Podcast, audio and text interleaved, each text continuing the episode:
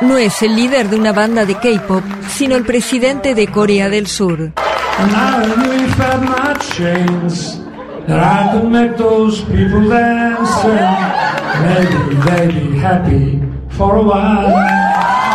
Yoon Suk Yeol sorprendió en la noche del miércoles a su par estadounidense Joe Biden al cerrar su visita de seis días a Washington tomando el micrófono y entonando la canción American Pie de Don McLean. Al final de una cena en la Casa Blanca, un grupo musical interpretó precisamente esa canción, lo que Biden aprovechó para decirle a John que sabía que era una de sus canciones favoritas. Luego le pidió que la cantara y John no dudó en tomar el micrófono.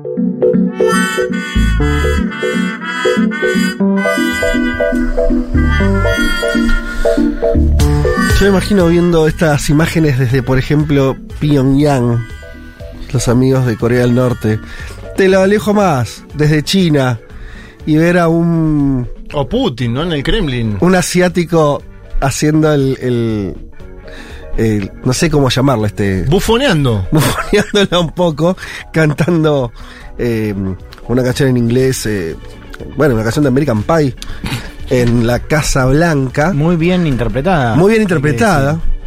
O sea, qué, qué loco, esa, esa sociedad, ¿no? Los, los- los coreanos del sur, el nivel de occidenta- occidentalización que tienen es, es interesante, es una cosa, ¿no? Seis días bien fue. distinta. Seis días de visita oficial. ¿Qué? Por un lado sí, al mismo tiempo es la sociedad eh, que mayor producción cultural, o sea, de la producción Sí. eh, cultural del, de Asia es la que más, La internacionalizó. sí, que más Hacia Occidente. hacia Occidente. No sé qué Por, ocurre por ahí. pelis, Sí. por el K-pop, Sí. por la estética también. Pero como parece más, más como el proceso de Japón, ¿no? Que es como que en su momento, ahora hace mucho Japón quedó medio marginal, pero en su momento era como una cultura, una economía muy fuerte, una cultura muy fuerte y al mismo tiempo muy occidentalizada. Con el agravante de que le metieron dos bombas atómicas, ¿no? A los japoneses. Bueno, los coreanos tuvieron una guerra, se comieron una guerrita. No, eso seguro, pero digo, te metió dos bombas y después lo fuiste y lo abrazaste. Y bueno, viejo, qué sé yo, a veces cuando se pierde, se pierde, no sea tan malo. No, no, yo lo digo- entiendo al coreano. ¿Al coreano? Sí, al presidente coreano. ¿Lo entendés? Entiendo esa situación. Y sí, tuvieron una guerra, quedaron de un lado. Y bueno, y ahora, además con todos estos roces, vos sos Corea del Sur y ves todos los movimientos que hay.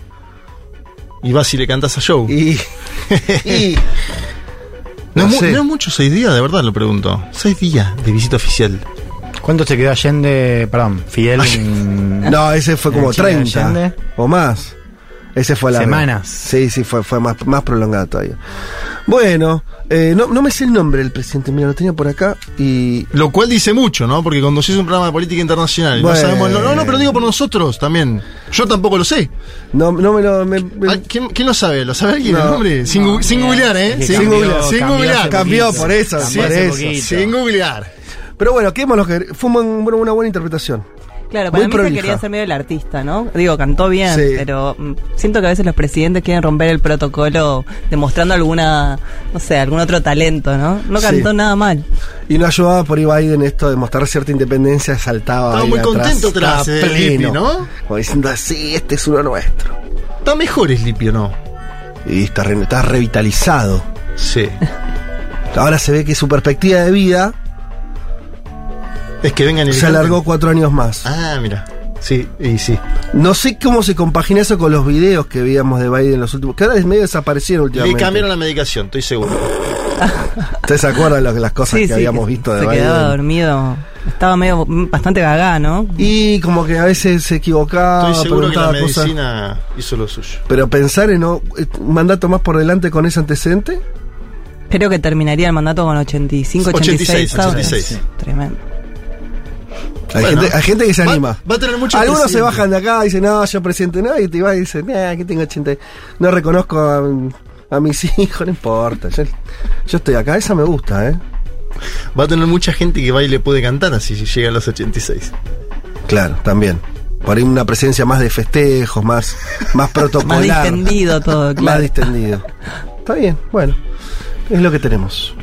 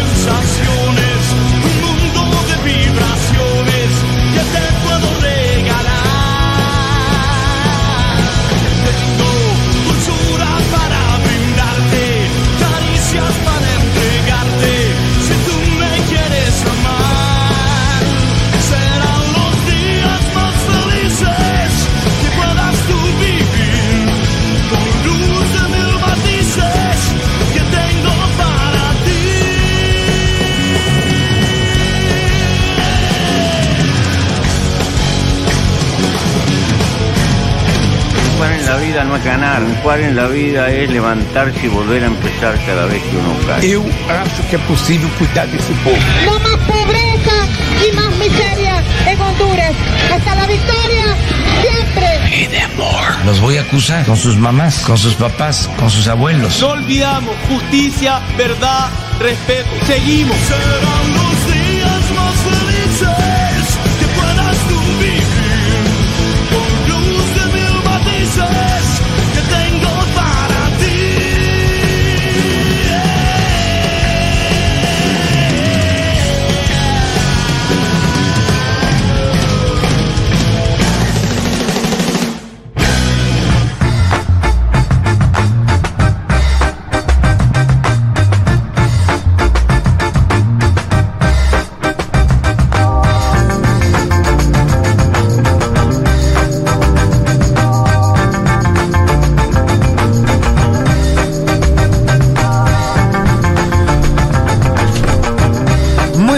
Para todas y para todos. Hoy es domingo 30 de abril, último día del mes del 2023 y este es el programa 243 de Un Mundo de Sensaciones.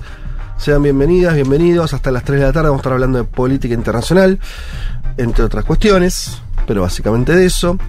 Eh, Yoon Seok Yui, o algo así, porque no pude chequear la pronunciación.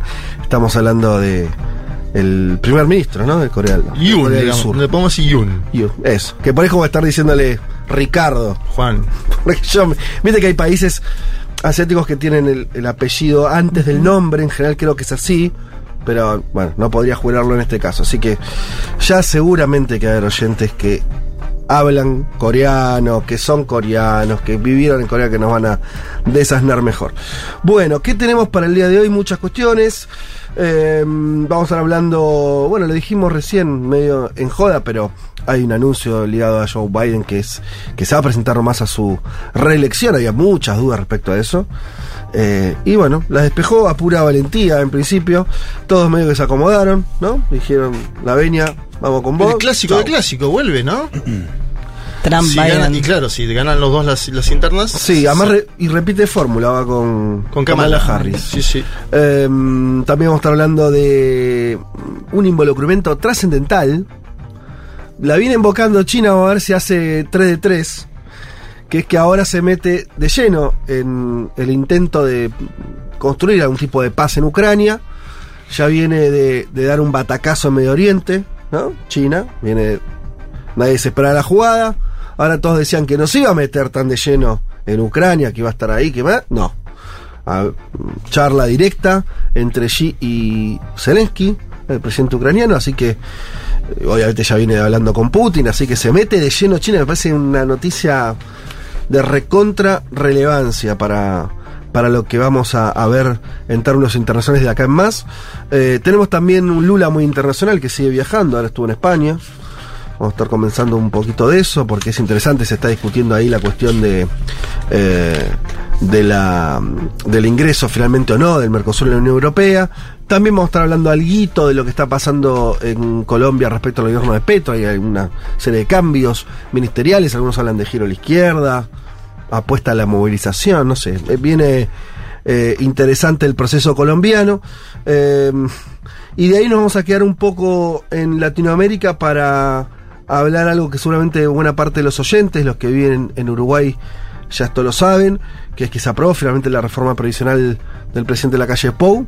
De eso nos va a estar comentando Juanma y haciendo un, este, un panorama respecto a esa situación. Sí, a ver, un, un programa de gobiernos eh, que si querés llamarle conservadores, lo que quieras, ¿no? Un programa lógico que están implementando en el mundo, porque también lo están haciendo en Francia, que es eh, aprobar una reforma jubilatoria que aumenta la edad, ¿no? Mínima, que aumenta la edad mínima. Vamos a hablar, por un lado, de las tensiones que generó esto en la coalición multicolor, es decir, en la base aliada del propio gobierno de Luis Lacalle Pou, donde tuvo que ceder algunas cuestiones a Cabildo Abierto, al Partido Colorado, y además de cómo queda el Frente Amplio, porque hay algunas encuestas que ya muestran al Frente Amplio con una amplia valoración y aceptación popular, de acuerdo también a estas medidas que toma la calle Pou, para las próximas presidenciales, ¿sí? Eh, y una baja, si querés, en el apoyo al propio gobierno, que era uno de los gobiernos mimados, si querés, también de los medios concentrados argentinos, que son los que pasan la movilización de Francia, pero no te pasan nada de lo que sucedió esta Claro. semana en Uruguay, así que aprovechamos nosotros y te lo contamos. Muy bien, nos quedamos en la región porque ahora mismito se está votando en Paraguay, están votando presidente en Paraguay, están votando, eh, eh, están en su jornada democrática, electoral, y para eso vamos a estar conversando, si todo sale bien, con una especialista, estamos hablando de Lorena Soler, que eh, es argentina ella, pero eh, especialista en, en Paraguay, que está de hecho ahí eh, viendo qué ocurre en estas elecciones. Como ustedes saben, los días de elecciones que vamos a tener datos de quién está ganando, quién no, pero sí vamos a estar comentando un poco el clima electoral que se vive eh, en nuestro vecino y hermano país. eh, y sobre eso vamos a estar conversando también un poco. De ahí vamos a estar hablando algo, no sé si los oyentes ustedes lo, lo, lo siguieron o no. A nosotros nos, nos encanta el tema. Eh, que tiene que ver con eh, Fox News, ustedes saben, la principal cadena conservadora de Estados Unidos, en su momento gran apoyo de Trump, bastión, diría, ideológico. Y cuando digo ideológico lo digo en sentido concreto, de, de- De la hasta- batalla de ideas. Hasta de programa. Sí. 678 quedaba como una especie de, de, no sé, de experimento finlandés al lado de lo que significó Fox para la derecha norteamericana durante muchos años. Lo hemos hablado largo y tendido acá. Estamos hablando de una- un proceso que tiene más de 20 años, de una centralidad. Y el tema es que rajaron al, al tipo, al, al- al mayor exponente de eso ahora. Sí. El, el- el ícono de estos años de Fox. Tucker Carlson. Lo hemos escuchado acá. Sí. Un tipo con una voz, eh, con una cadencia para mí hipnótica. No podía parar de verlo. O sea, decía cosas, eh, bueno, extremas. Digo, como Sí. fiel exponente de la extrema derecha, pero era muy mm, hipnotizante en cómo Diga- lo contaba. Digamos sí. una cosa, que a diferencia de los que acá solemos consumir, lo que tiene, entre otras cosas, para mí, es que es inteligente. Es inteligente. Quiere decir, cuando digo inteligente es. Porque esto no es una pada. eh, Viste que hay gente que sabe argumentar, que implica una serie, ¿no? Puedes argumentar bien, y después está Feynman, que es otra cosa, es otro bicho. No es argumentación, ¿eh? ¿no? Es una. Pero este era buen argumentador, además de que era un showman. Es que sí, son una mezcla, claro, claro de, de periodistas y ideólogos y actores, porque tienen un despliegue en cámara eh, muy zarpado. Bueno, vamos a ver un poco de la, tra- la trastienda, porque esto llega después de una demanda eh, bastante icónica también, porque hubo una empresa de máquinas de votación que le hizo una demanda a Fox News por difamarlo, porque recordemos Fox News entre, entre otros programas, eh, digo, dentro de Fox News hubo varios programas, entre ellos el de Carlson, Sí. que acusaron a esta empresa de eh, falsear los resultados, Sí. ¿no? Un poco siguiendo la narrativa trampista, Sí. se comieron una demanda que son más o menos 750 millones de dólares Una que pagó. Fox. Una. Esto tiene que ver con la salida de Carlson, hay cosas que todavía no sabemos muy bien. Vamos a plantear un poco el escenario.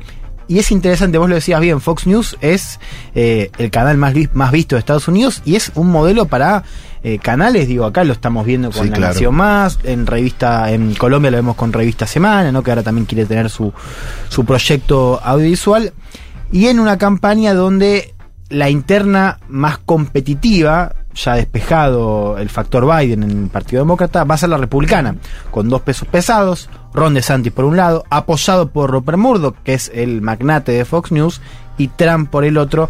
Por eso es interesante ver si puede pasar algo más después de la salida de Carlson de Fox News. Bueno, vamos a estar conversando sobre eso. eh, y hoy nos visita Malena Rey. ¿Qué tal, Male? Hola, bien, bien, bien. ¿Todo bien? Nos visita, que, es, es, toca, estable, claro, pero hoy es, claro. es la semana en que eh, estás vos eh, en la mesa. Eh, trajiste un tema que se combina con algo coyuntural que te- hasta tiene que ver con, con la Feria del Libro, con lo que está pasando acá en Buenos Aires en estas semanas. A mí me gusta que la feria sea todavía algo que medio a girar en parte, de alguna manera, la agenda, ¿no? Como tiene cierto poder todavía. En un momento decís, bastante. bueno, ¿no? La feria del libro, la gente ya no lee, o lee con el teléfono, toda esa cosa, que es muy discutible además, pero más allá de eso, sigue, ¿no? Teniendo un, ese poder. Un protagonismo indudable en este momento del año. Hay que ver qué pasa esta feria en particular Claro, por claro. la malaria y la inflación. Sí, sí, sí. El año pasado, que fue la primera feria post pandemia, Fue sí, rompió todos los récords de visitantes, o sea, más de un millón y medio de personas pasaron por la feria. Eh, bueno, y ¿Y no vos lo- eso lo ibas a unir? Claro, lo iba a unir un poco con, con Chile, con la política cultural de Chile, con la idea de que en cada feria hay una ciudad invitada que elige una gran delegación de escritores y escritoras que llegan de visita, Sí. arma su propia programación de manera autónoma, la arma, digamos, el Ministerio de Cultura chileno en este Claro. caso, y la ciudad invitada de esta edición de la feria es Santiago, en un momento de gran ebullición sociopolítica, y entonces, mm, digo, aprovecho esta excusa, por un lado, para repasar qué pasó en este primer año de Boric en materia de cultura, Ajá. que no hay tan buenas noticias. Pensaba también que en los últimos dos programas hablamos de buenas noticias chilenas, Sí. que está muy bueno discutir lo de la nacionalización del litio, lo de la reducción de las jornadas laborales, pero en materia cultural eh, le cuesta todavía, me parece, al Ajá. gobierno mostrar ciertos logros, vamos a ver por qué, y, y también a recomendar algunas cosas puntuales de la programación Bien. de la feria, porque vienen muy buenos escritores y escritoras y es la ocasión para, para verlos en vivo. Dicho eso, reiteramos una vez más, eh, Ediciones Futurock, la editorial de la radio, tiene su stand. Es el 2016, que casualmente o no, es el año en que esta radio nació. Ese es el número de nuestro stand. Eh, 2016. sí, Muy lindo el stand y voy a dar un consejo si van a la feria, que entren por la entrada de Cerviño, Sí, no por la de Plaza Italia, sino por la de Cerviño que está mucho más despejada, o sea, no hay grandes colas, y salís derecho al stand de Futurock. Te- casi que te encontrás con eso Sí, te encontrás muy, muy pronto con ese stand y también con varios otros editoriales independientes muy copados que están todos reunidos ahí en el pabellón amarillo. Le pusimos todo para que el stand esté, bueno, para también hacer ahí. Nosotros, lo decía la otra vez cuando estábamos en la feria, o sea, el programa de Julia y yo ahí eh, comenté algo, que también eh, nosotros eh, tratamos como de mostrar un poco las plumas y hacer un stand que hasta arquitectónicamente muestre cierto poderío, porque es una forma también de. Estás ahí como personific- personificando o corporizando, mejor dicho, eh, lo, lo que sos. Entonces, como nos tenemos en una alta estima y tenemos una radio con muchísimos oyentes, con muchos socios, una editorial, bueno, también queremos mostrar esa este eso allí en, en- en la feria y además una editorial que creció y que tiene un montón de títulos. Estamos ahora además eh, lanzando uno nuevo, que es el de Leonardo Fabio, Fabio. de Flor Halfon, el libro estrenado ahora ayer mismo Ayer creo, sí, ayer fue o antes de ayer que llegó a la feria, así que lo estamos lanzando en este contexto de feria. Pásense por, por allí. Bueno, eh, están presentadas entonces eh, todas estas cuestiones. Agrego nomás, tenemos hoy para regalar La extrema derecha en Europa. Es un libro eh, escrito por Camus y Le Bourg, dos este, mm, autores. Mm, Nacionalismo, xenofobia y odio. Esto está editado por Capital Intelectual. Eh, ¿Cómo se gana en esto? Este libro que es un libro eh, de investigación más o menos profunda eh, sobre un contexto que acá también tocamos mucho, es muy actual, que Es tiene una que ver con- buena cartografía. Exactamente, esa era la palabra. Una buena cartografía de lo que está ocurriendo con la extrema derecha en el viejo continente. ¿Cómo te ganas esto? Atenta y la consigna, como siempre van a la publicación de Un Mundo de Sensaciones en Instagram o eh, en el 11 40 66 000 en nuestro WhatsApp, nos escriben allí. La consigna es ¿qué rasgos? Y esto tómenselo un poquito en joda, si no, no vale. Eh, ¿Qué rasgos de un político o de una dirigente política te dicen que son de extrema derecha? Podemos caer en cualquier tipo de lombrosianismo, no pasa, está todo bien. O hay características hasta de vestimenta, en caster- característica, eh, la que quieran, discursivas, por supuesto también. Pero qué olfato, viste cuando ves, cuando prejugás en un sentido, o jugás rápidamente y decís, este me parece que es medio facho. Bueno, estaba lo de las camperas uniclo, pero ahora ya como que se volvieron un poco más populares, entre comillas. pero está, pero jugó. pero jugó, en un momento jugó era como un uniforme de- del pro, ¿no? 2017, 2016, 16, 17 justamente, esos años de esplendor del macrismo era tremendo. El macrismo cuando era Claro, pero eso era más, Sí. por eso, eso era más el momento de derecha liberal. Sí, de derecha blanda. Sí, sí, El derecha blanda en las camperas. Después el- el salieron. el bueno, pero en ese momento las camperas solo las podías traer importadas y ahora Claro, ya hay un montón de claro. imitaciones y Está ya. bien. Para mí hay algo, no sé si pasa más acá, pero como el eh, camisa abierta con un collar, Ajá. con el pecho ahí como a media, eh, totalmente Mostrado, expuesto, claro. sí. Eso para mí es un símbolo de un dirigente de, de extrema derecha que se quiere mostrar chabacano, eh, Popular en el- en peor sentido. En claro. el sentido más tonto, digamos. Claro, como un hombre de campo, igual al, al resto. Bien. Yo creo que la capilaridad, señores. Hay Ah, un, pará. problema en la capilaridad. Ajá. Tienen todos eh, cabelleras extremadamente extrañas, en algunos casos que parecen pelucas. en es cierto. O sea, no pierden Y pelo. además, no, sí, o sea, no hay dirigentes de extrema derecha pelados, o al menos en la imagen que tengo hoy. Si alguno, No hay. Me, si alguno me escribe que hay un dirigente Sí. calvo de extrema derecha, Estás estás Eh, pensando rápidamente. Primero, Trump. Donald cumple- Trump, Jair Mesías Bolsonaro, Sí. Patricia y Milei, ambos dos en la. ¿no? Tienen los pelos medio No, sí, Boris Johnson. sofocados. Boris Boris Johnson, Bueno, ahí está, estamos teniendo Hay, una hay una, hay una ahí, ¿eh? en el en la cabellera, una cabellera desordenada, pero ojo que puede ser adrede, porque no, a mí no me da la sensación de que sean tipo, ¿no? Sucios. Boris lo hacía a propósito, decían las productoras, que él cuando entraba a una entrevista Se agitaba, se- se- sí, se batía el pelo. despeinaba a propósito para entrar y, y tener como ese look. Hay que encontrar como- quién fue el primero, que lo- Savage. porque la verdad que están todos copiando. La, la única que se me escapa, que creo que tiene el pelo bastante, iba- diría lacio, es Giorgia Meloni, ¿no? Que lo tiene bastante bien cuidado, pero los demás tienen una cabellera ahí media... Gerd Wilders de, Hola- de Países Bajos ¿También? también tiene el pelo como Sí. Neutron. Sí, un rubio. Sí. O sea que hay una calviciefobia de la ultraderecha, podemos decir. Bueno, ahí tiramos, tiraron uno. Eh, ya hay mucha gente respondiendo, así que eh, quienes ganen eh, se van a llevar eh, la extrema derecha en Europa, nacionalismo, xenofobia y odio Camión y Lebor, eh, editado por Capital Intelectual. Dicho todo esto, vamos ya mismo a escuchar eh, a Tom Waits. Sí, Tom Waits. Haciendo All the War is Green.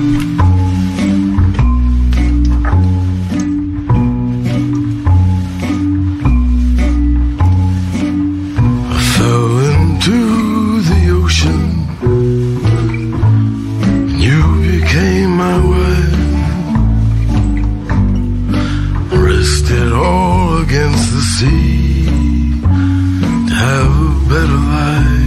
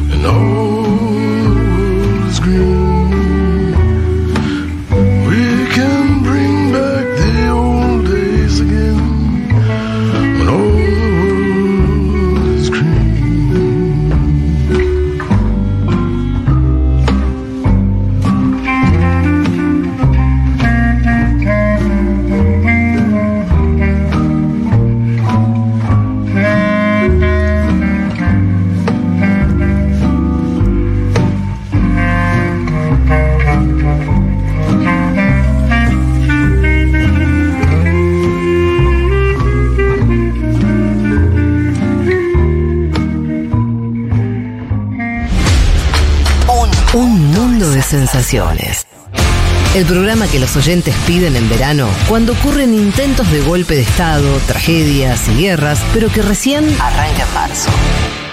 Federico Vázquez, Juan Elma, Juan Manuel Carr, con Violeta Weber y Malena Rey. Futurock FM.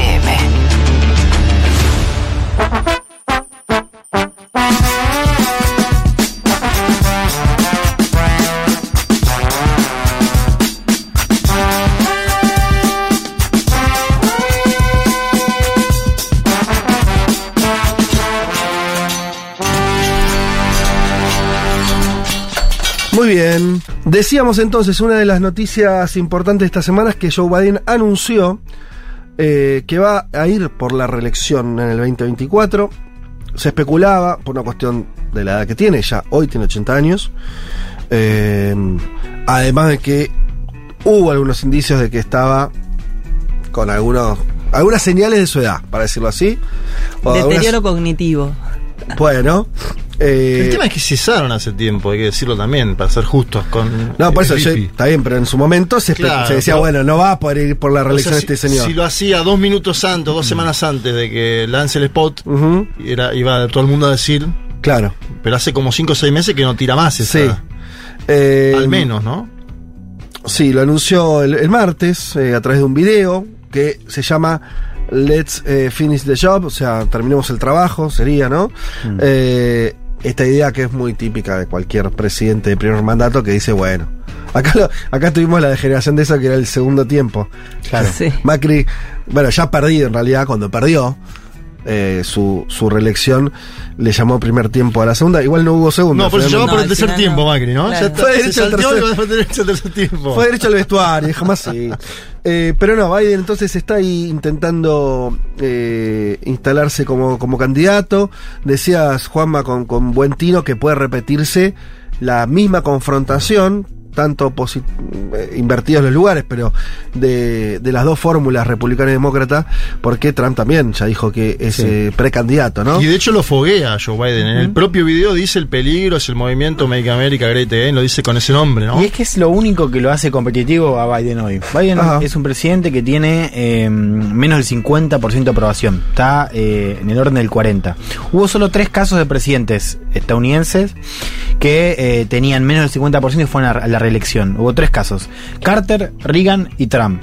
Eh, el único que ganó fue Reagan. Los Claro. dos perdieron. Eh, en un país que sabemos tiene una cultura más bien reeleccionista. Sí. ¿no? Eh, ahora, vos medís a Biden con DeSantis, que es el otro candidato Sí. republicano, y DeSantis le gana lejos Claro. en los estados clave. Trump es el único que puede hacer que Biden sea competitivo otra vez. hay que por eso todavía hay que atravesar las internas. En el caso demócrata está más despejado, ¿no? Un presidente en ejercicio, esa Claro. interna medio dibujada, que decir, gana la interna, se te Sí, había pasado o, muy raro. o- o quizás no tiene, no tiene competidores. O no, que fue lo directamente que pasó con. Trump en 2020. Del lado republicano está más raro eso. Claro, Está- está más competitivo. disputado. Claro, está DeSantis, está Trump. Y vamos a ver ese proceso de los caucus y toda esa interna eh, presidencial ahora en los próximos meses. Claro, porque el argumento de Santis va a ser eso. Va a ser, yo soy Trump que puede ganar. Trump sin drama, ¿no? Eh, porque Biden, insisto, no es un candidato fuerte y también dice mucho del Partido Demócrata. Digo, no hay hoy eh, un liderazgo capaz de. Está bien, uno puede decir, bueno, es difícil hacerle sombra al presidente, ¿no? Eh, es competir con él. Ahora, no hay nadie. Igual cuando vos, vos mencionás lo de Obama, o la, la aceptación, mejor dicho, la aceptación de, de- de Biden. Sí. Y es baja, pero a la vez no es tan baja, porque es 43. Y Obama tenía entre 42 y 48, estuve mirando números en la Sí. semana. Estaba a 5 puntos más Obama de aceptación, no es que estaba, y, y la ganó la segunda.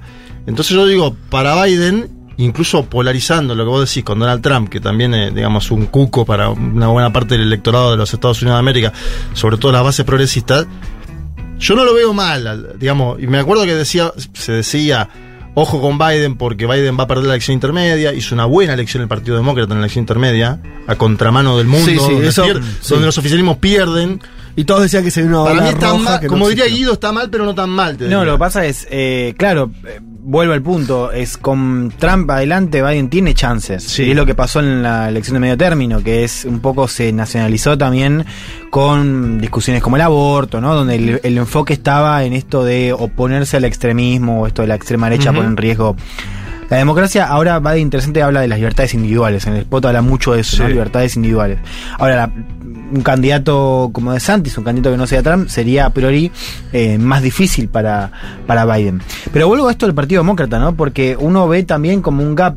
O sea, si uno mira lo que era la discusión hace varios años, con hace un par de años, perdón, en 2016 con Sanders, Sí. ahí vos veías una discusión donde había una parte del progresismo grassroots, si querés, fuera de establishment que estaba eh, pujando no solamente para tener un candidato propio, sino que cuestionaba el establishment, ¿no? De los Clinton, bueno, el propio Obama, personas como Biden, personas que están en el establishment hace décadas, ¿no? Sí. También fíjense esto, o sea, uno ve el Congreso de Estados Unidos, ve la política partidaria de Estados Unidos y es una, un, una- un sistema político que no refleja eh, a la sociedad. O sea, la sociedad es cada vez más eh, latina o cada vez más diversa y cada vez más joven.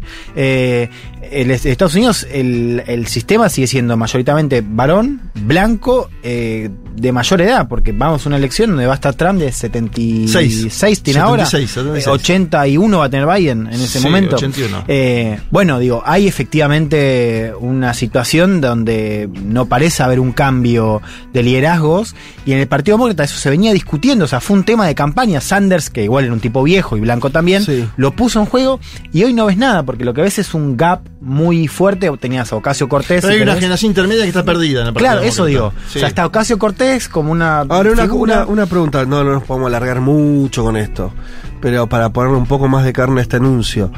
Hay también, pre- pregunta, eh, no, no, no, no, no, no estuve estudiándolo tanto como para tener una posición, que es algo de esa discusión, Juan, que vos decís que era tan nítida, tan clara de la izquierda demócrata versus Hillary, los Clinton, más moderado, más Wall Street, todo eso. Mm. El gobierno de Biden en algún punto, no sé si decir la saldó, pero digamos, no terminó de incorporar también en la agenda las posiciones. O Sí. sea, es un gobierno más de izquierda que los que venían siendo los anteriores gobiernos demócratas y eso como, como que cementó esa discusión. Que ahora por ahí quedó lo que vos decís, una cuestión más generacional, una cuestión de que. Pero eh, hay un poco de Sí, tal cual, eh, es, es cierto, eh, sobre todo al principio, ¿no? O sea, la- los proyectos de Biden a nivel de infraestructura, incluso en materia ambiental, tenía mucho, ¿no? De, de ese contagio del giro a la izquierda Sí. del Partido Demócrata. Yo pienso en la cuestión de la representación, o sea, no es, no es lo mismo que el candidato sea una persona de 80 años, digo, Sí. que ya hace 40 que vive la política en Estados Unidos, con todas las condiciones que sabemos. Em, y después estamos en un momento también por la relación de fuerzas, eh, donde un poco parece que esa agenda que venía súper fuerte al principio se detuvo, ¿no? Eh, y eso me parece que también podría haber generado más, más, más fricción, ¿no? O sea, hoy uno ve que los goles de Biden los metió medio al principio Ajá. y ahora ya está como más en, en piloto automático. Sí. Y Kamala Harris, porque era un perfil que por ahí podía tener, no sé, mayor presencia, digo, más en un sentido de que etariamente tiene menos de 60 años en la renovación, digo, va a seguir siendo la segunda de Biden. Bueno, en. Estados Unidos, algunos medios decían que Biden estaba esperando a ver si Kamala podía dar el, dar el salto y al parecer no. También hay una, siempre una cuestión de ego, ¿no? Pero mm, un poco lo que se decía era eso, que, que Kamala podía ser la sucesora. También es verdad que no, mm, no despegó mucho Kamala, o sea, uno imaginaba No. como un rol quizás más fuerte de la vicepresidenta, eso se decía al comienzo, Sí. y no parece haber generado mucho, mucha, mucho capital propio, ¿no? Bueno, eh, hasta ahí entonces con, con el anuncio de Biden como candidato para las próximas elecciones presidenciales en Estados Unidos. Nos vamos a otra no- a noti- noticia que queríamos desarrollar un poco, que tiene que ver con la visita de Xi Jinping, eh, perdón, con la visita, con, con el Llamado. eh, con el tele, con el- claro, con, con la conversación de Xi Jinping con eh, Volodymyr Zelensky, presidente de Ucrania. Obviamente, de que hablaron de eh, la guerra, de mm, un eventual, hipotético todavía, eh, proceso de paz. Eh, ahora, acá lo interesante, bueno, es ya este hecho, más allá de una conversación donde en algún punto no se ponen de acuerdo, pero lo que hay para mí, evidentemente, primero la aceptación por parte de Zelensky de, eh, de que China sea un jugador. Y algo que me parece que ya lo estamos viendo y cuando las cosas pasan una, dos, tres veces es que algo ya se instaló, que es que China es un jugador eh, activo en la política internacional, activo en los conflictos, que me parece que es el, el punto, ¿viste? Y siempre hay discusiones, bueno, ¿qué tiene, qué le falta a China para eh, eh, que el mundo advierta que es un competidor en términos de liderazgo. Entonces ¿viste? siempre se dice, bueno, que el PIB crezca, que la población, que no sé qué. Bueno, un factor es cuando una potencia empieza a ser decisiva en los conflictos internacionales. Eh, y ahí China está demostrando la voluntad de hacerlo, que hasta ahora no lo tenía, hasta hace dos, tres años, China era evitar el conflicto.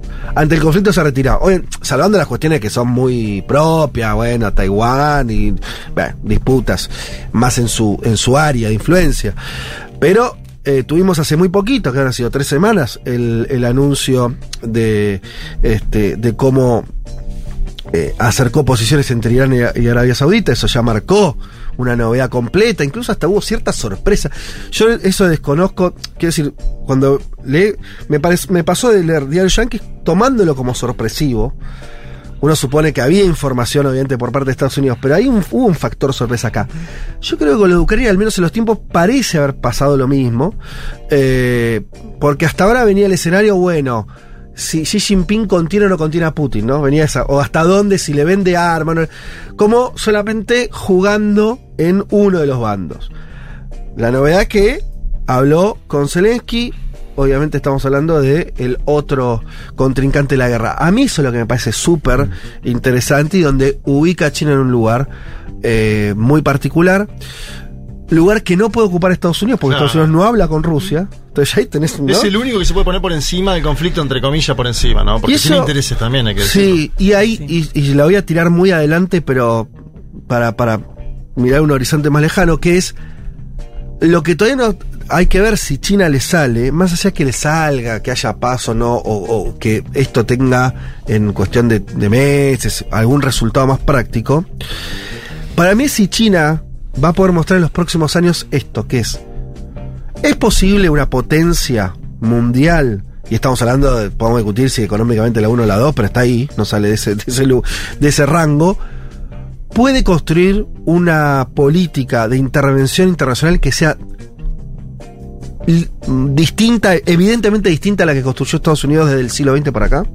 Yo no lo sé, pero es toda una pregunta que me parece muy central, porque los chinos hasta ahora vienen con una retórica de nosotros no tenemos aspiraciones imperialistas, no buscamos, este, no vemos, no es que ante cada problema vemos cómo me meto yo y saco tajada, sino que soy un árbitro, porque me, me sirve ser un árbitro, pero mantengo claras, mantengo mis ambiciones en un lugar, ¿no?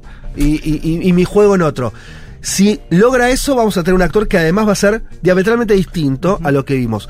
Pero hay quienes dicen, no, bueno, esto- China Sí. lo único que está buscando es influencia y en el momento va a mostrar sus garras, para decirlo. Bueno, también hay una máxima, la, la máxima del tío Ben de Spider-Man, ¿no? Que es la del gran poder conlleva eh, Una gran responsabilidad. gran responsabilidad, que es, a ver, eh, cuanto vos más poder tenés en el escenario internacional y, y- y más te interesa la construcción de un orden, y eh, eh, te meten en más quilombos, ¿no? Digo, vamos Claro. a poner un ejemplo, Afganistán, ¿eso fue una novedad?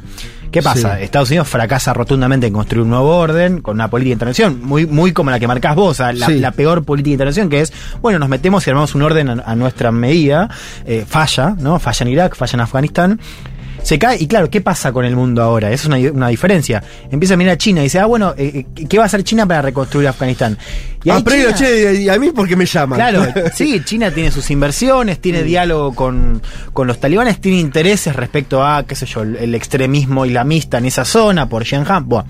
Eh, digo, eso también me parece que vamos a empezar a ver. ¿En qué medida China también quiere participar? Bueno, la guerra ciertamente es importante, lo sabemos, digo, es, es un conflicto donde China tiene incentivos, ¿no? Ahora, ¿qué va a pasar en otros conflictos donde quizás China antes no estaba Sí. y ahora por tener un, un mayor, por tener y querer una mayor voz en el escenario, empieza a ser arrastrada a conflictos que antes solo le caía a Estados Unidos, porque antes cuando vos sos uno solo, bueno, eh, le, le cae siempre a Estados sí, Unidos. eh, Estados Unidos tenía ahí dos cosas. Le, le caían los conflictos y se y generaba conflictos.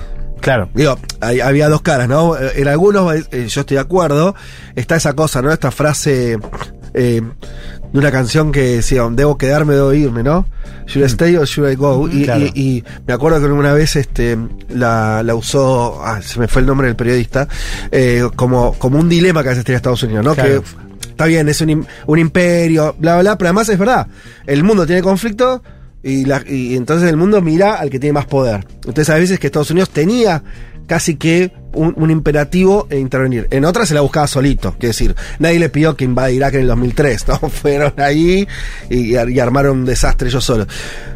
El tema es, por las dos cuestiones, digo, China va a ser distinto, me parece que vamos a empezar a ver eso. Si hay, me parece que eso se ve rápido, si esencialmente hay alguna, alguna cuestión de, mm, que no creo que sea una cuestión de, obviamente, ni de buenos y malos, sino de si ciertos elementos de la política, de la cultura china, de las aspiraciones, de cómo entiende la idea de orden. No esta cosa yankee de decir, bueno, que es una especie de fantasía estúpida que el, resto del mundo lo veíamos espantado. No, mirá, hay que crear democracia. ¿sí? ¿Vos quién sos para hacerlo? ¿Por qué pensás que lo puedes hacer? Y, y- y después nunca ocurría. ¿Los chinos tendrán una idea más sofisticada? Yo lo pongo así. A mí me parece que los chinos tienen una sofisticación que es distinta. A yo veo eso, ¿no? Vos tenés esa... eh, a los yankees con, con- fueron siempre muy, muy, muy rústicos. ¿no? Esta idea de cómo pensaban el mundo, lo pensaban como un aldeano, ¿no? Como alguien que, vos nunca saliste de, de Manhattan para pensar cómo las sociedades son distintas, el mundo es muy grande. No esta idea, porque eh, cuando vos veías a los decisores, realmente creían los yanquis que iban a construir, eh, por lo menos algunos, ¿no? Se vinculaba con negocios, pero toda la, la- la inteligencia yanqui eh, desarrollaba sobre la idea de que ellos podían generar, imitar sociedades parecidas a la... Sí, eh, en lugares que ya tiene una tradición, digo, Irak, era, toda su historia estaba marcada por defenderse contra poderes extranjeros. Claro. ¿Qué te hacía pensar que vos ibas ahí a agarrar, vos decís, bueno, un gobierno, Tuki? Agrego dos cosas del anuncio este, o de la llamada. Primero, lo de mar, en marzo hubo Asamblea Nacional, ¿no? En, en Asamblea Popular Nacional China se le llama, Sí. básicamente es el Partido Comunista Chino en funciones, o el Parlamento Chino con el Partido Sí. Comunista encabezándolo. Se multiplicó el presupuesto del Ministerio de Exteriores, primer punto, para lo que decías vos, ¿no? Porque eh, hay elementos que nos indican cómo China intenta Sí. una influencia mayor. Segundo punto, va a haber cumbre de la OTAN en julio. ¿Sí? Se viene la cumbre de la OTAN en julio. En Madrid el año pasado, la OTAN eligió dos enemigos, uno directo y uno por elevación. Eligió el Kremlin primero y Sí. dijo el otro enemigo a futuro es China. sí. Creo que China lo que está haciendo con Europa, y es evidente en los últimos meses por la visita de Pedro Sánchez, por el diálogo con Emmanuel Macron y por este llamado telefónico con Zelensky, es intentar influir en la interna de la OTAN. Me parece que es Sí. bastante claro el intento de Xi Jinping en ese sentido. Eh, totalmente. Bueno, por eso, noticia en desarrollo sobre la conversación, nada, son- lo que se conocieron fueron digo, un conjunto de buenas intenciones, ¿no?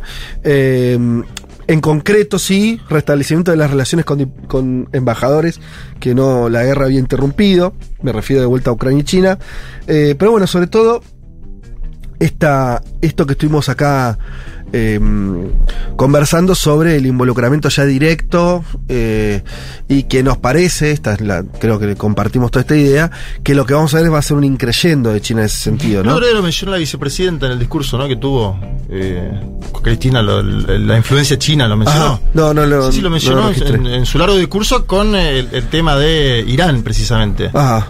Así que me parece que ahí también tenés un dato para América Latina, ¿no? Que van tomando nota. No, sí, el propio claro. Lula se va vinculando con Bueno, Xi Jinping. Digamos, una cosa local que me sorprendió y ce- cerramos con esto eh, es en cualquier otro contexto histórico, los que tenemos algunos años, esto lo, lo vamos a recordar fácil. Cuando Argentina tiene una crisis financiera, Sí. tenía que recurrir al fondo, como de hecho está haciendo también este gobierno, lo hizo Macri, obviamente, bla, bla, bla. De ahí al alineamiento con Estados Unidos, era como parte de la misma peli. Porque, bueno, sí, está yendo a pedir guita, el, el accionista del fondo es Estados Unidos, es como muy lineal todo el caminito, ¿sí? En esta crisis, donde Argentina también que está en una crisis especial, pero también es una crisis de deuda, es una crisis de financiamiento, es una crisis donde Argentina se queda sin dólares. A priori, todo de- de- eh, la biografía de Massa haría ver que ese juego con Washington también era bastante directo. sí, se- o se profundizaría. Y en lo concreto, vos tenés Sí. una multipolaridad de acción de masa, que es el que está yendo a buscar guita, va a Estados Unidos 50 veces, pero también agarra el sol de China, no deja de hablar con ellos, eh, incluso hasta inversiones que a Estados Unidos le hacen eh, cosquilleo en, en las orejas, ¿no? Con esto de las represas. Sí. Y, y bueno, igualmente ya el mundo cambió. Quiero decir, eh, si un país como Argentina, condicionado por todos lados, parte de Occidente, con un gobierno que bueno decís que es un gobierno antiimperialista ni, ni, ni de casualidad. Aún así, su mesa de negociación también China está, y no es que. Y, Estados Unidos, digamos, ni siquiera puede decirle, ni siquiera un país como Argentina, en las circunstancias de Argentina, bueno, che, listo, pero con China no converse más, recha- no lo puede hacer. Es que algo cambió muy fuerte en, los, pesos relativos, ¿no? Me parece eso muy sintomático, ni hablar, eh, nos quedamos sin tiempo, pero la agenda, por ejemplo, esta de Lula, que ya la vimos también muy expansiva en relación a los BRICS y demás. Bien, ese es el mundo que tenemos. Teníamos algunas noticias más, pero se nos fue el tiempo. Eh, perdón, así que nos vamos a una tanda y ya regresamos.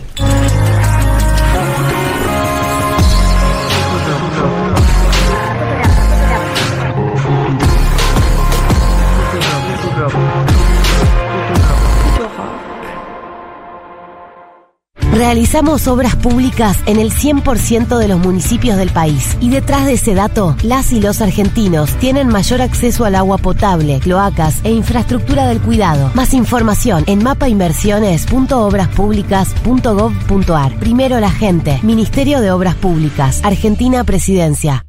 Volvió la Feria del Libro. Hasta el 15 de mayo en La Rural te espera el acontecimiento cultural más importante de Latinoamérica, la Feria Internacional del Libro de Buenos Aires. Toda la información en www.elguiondelmediolibro.org.ar. Comenzaron las clases y está todo listo. Yo también estoy lista. Para ponerme en el lugar de los demás. Y a decir que no cuando algo no me gusta. Estamos listos y listas para decir Bullying. en mi aula No tenés lugar. Argentina contra el bullying. Ministerio de Educación. Ministerio del Interior. Argentina Presidencia. Bueno, Fede, Voy a decir esto. Yo sé, porque es parte obviamente del asunto, que del otro lado, al- estoy hablando de los que nos están escuchando, muchas veces cuando hablamos de la comunidad hacemos mucho énfasis en lo relevante que es para la sustentabilidad de la radio. Obviamente que lo es. Julia Mengolini. Pero en realidad la razón de la comunidad es intentar generar organización, generar un tipo de articulación de voluntades. Porque esta radio es eso. Seguro Habana. A veces uno cree, porque es una de las ficciones del mundo en que vivimos, en esta idea de, bueno, el derecho de expresión y todos tenemos derecho y todas las voces, sí está bien. Pero en este mundo al menos, ganarte el derecho a la palabra viene antecedido de, de encontrar un respaldo. Con Fito Mendonza Paz y el Pitu Salvatierra. Más que un programa de radio, una fiesta de disfraces. Quiere decir, si nuestra palabra vale de algo, es porque construimos con muchos otros y porque esa comunidad, además de expresar un apoyo económico, expresa sobre todo una voluntad de que existamos. Lunes a viernes, de 1 a 4 de la tarde. Es una voluntad de otro tipo, es una voluntad de otro orden. Lo pongo en estos términos. Si mañana bajara un plato volador con un montón de plata y dijera voy a financiar a Futurock y nosotros no tenemos más problemas de dinero, Una ópera radio en tres actos. la comunidad sería tan importante como es hoy porque sería la razón y la que nos da a nosotros un lugar desde el cual decir algo. Seguro y Habana. Si no existiera esa voluntad, esto carecería un poco de sentido. Futurock FM. A su derecha, la exención de impuestos provinciales jamás vista. Lo más atractivo de Jujuy es invertir. Porque con el nuevo régimen de promoción de inversiones y empleo, podés obtener hasta un 100% de exención en impuestos provinciales. Entérate mucho más en producción.jujuy.gov.ar. Gobierno de Jujuy, el norte a seguir. Ahora con cuenta DNI Comercios de Banco Provincia, podés empezar a ofrecer descuentos de manera rápida y sencilla. Bájate la app y empezá a vender más. Hoy es Día de la Comunidad Futurock, Día del Orgullo Futurock, líneas abiertas, expláyense. Flor Halfon y Nico Fiorentino. Hola Futu. Hola. Nosotros acá escuchamos la radio todas las mañanas porque si no, no nos levantamos. Aguante la Futu. Siempre fui muy fan de la radio, pero en Futurock encontré una comunidad algo más personal. Ahora dicen. Me apasiona, me encanta escuchar, saber las personas a las que ustedes incorporaron al universo Futurock. Lunes a viernes, de de 7 a 9 de la mañana. Los empecé a escuchar por mis compañeros de trabajo, todos una manga de progres. Qué orgullo pertenecer a la comunidad de Futurock. Me encanta la radio, la escucho desde hace tres años, me la presentó mi hija. Un análisis distinto entre mates y lagañas. Hoy es su día, hoy es el día del orgullo Futurock, hoy es el día de los oyentes y las oyentes de Futurock. Ahora dicen. Hola, Futurock, me encanta esta radio. Futu, sin vos nada, Futu. Futurock. Futurock. Futurock. No entendemos nada. Futurock. Igual que vos. Futurock. Un mundo de sensaciones. El programa que vio pasar a Boris Johnson, Janine Añez, Jair Bolsonaro, Pedro Castillo y una pandemia.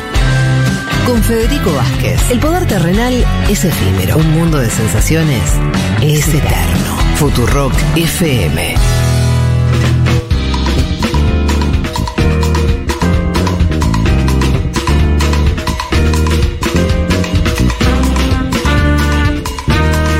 Dicho todo esto, vamos a meternos ya mismo, eh, vamos a cruzar el charco y a que Juanma nos explique qué pasó, por qué los uruguayos aceptaron, la decisión de buena gana, hubo mucho quilombo, no tanto, el aumento de la edad jubilatoria, básicamente de eso se trataba la reforma eh, previsional del gobierno de la calle Pou.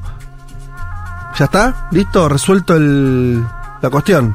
Lo logró aprobar. Se votó en diputados y en senadores después de negociaciones internas en la coalición multicolor. Lo cierto que hay que decir también es que hubo una movilización muy grande esta misma semana de parte de los sindicatos nucleados en el PIT-CNT y también del Frente Amplio, como el Frente Amplio sigue siendo el principal partido político del Uruguay, esto hay que decirlo, ¿no? Perdió la presidencia, pero es el principal partido político y el gobierno es la primera vez que hay un gobierno de coalición. Viste que también Cristina vuelve a... Ella menciona las experiencias del gobierno de coalición en Argentina, ¿no? Da cuenta de la alianza, eh, obviamente para fustigar esa experiencia, pero también creo que hay alguna autocrítica sobre el, propio gobierno actual en ese sentido, ¿no? En, en- en la modalidad de cómo se gestiona un gobierno de coalición, cómo tenés que negociar, le sucede a Gustavo Petro ahora que tiene serias dificultades y Sí. que se ha desplazado hacia la izquierda por no poder pasar las leyes en el Congreso. Claro.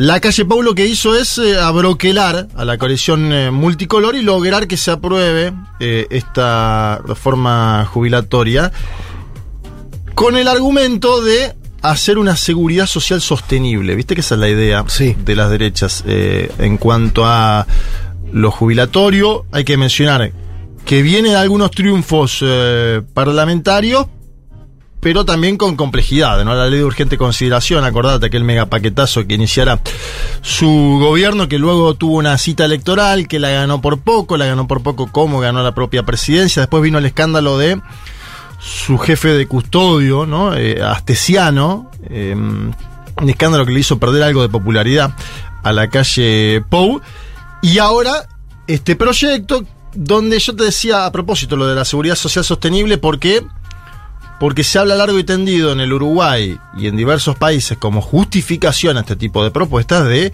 el descenso en las tasas de natalidad, uno, y un aumento en la expectativa de vida, ¿no? Mm. Eh, y dicen ellos, de aquel lado del mostrador, que se tornará insostenible a mediano y largo plazo, por eso esto.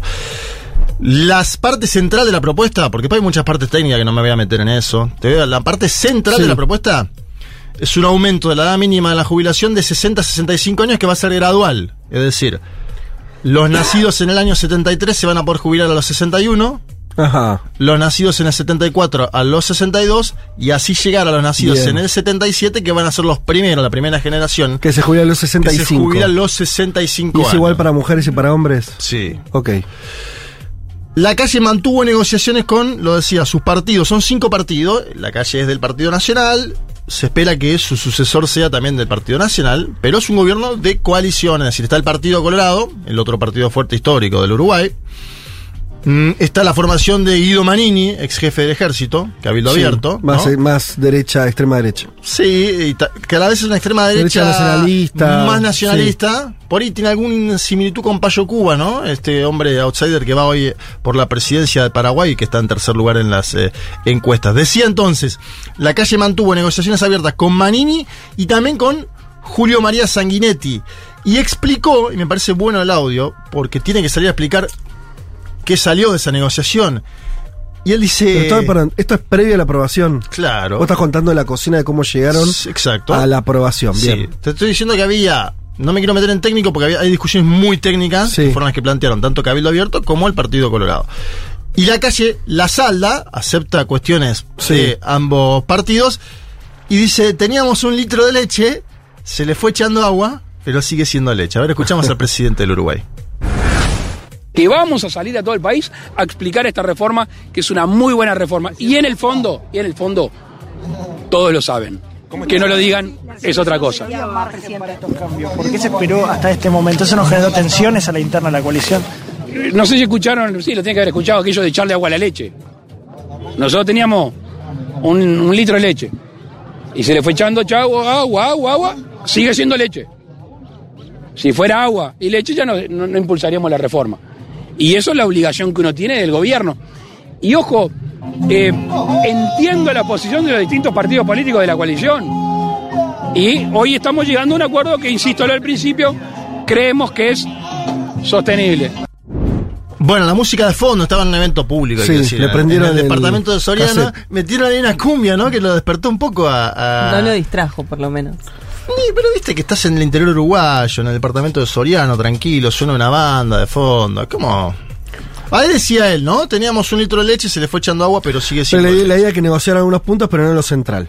¿Qué es esto que decías vos? Me parece, Sí. el aumento de la edad jubilatoria es lo que buscaban. Lo que pasa es que en el medio hay ya una interna que se va dando de cara a las próximas presidenciales, claro. ¿Sí? Eh, porque la calle Pou quisiera que sea Álvaro Delgado, alguien de su propio partido.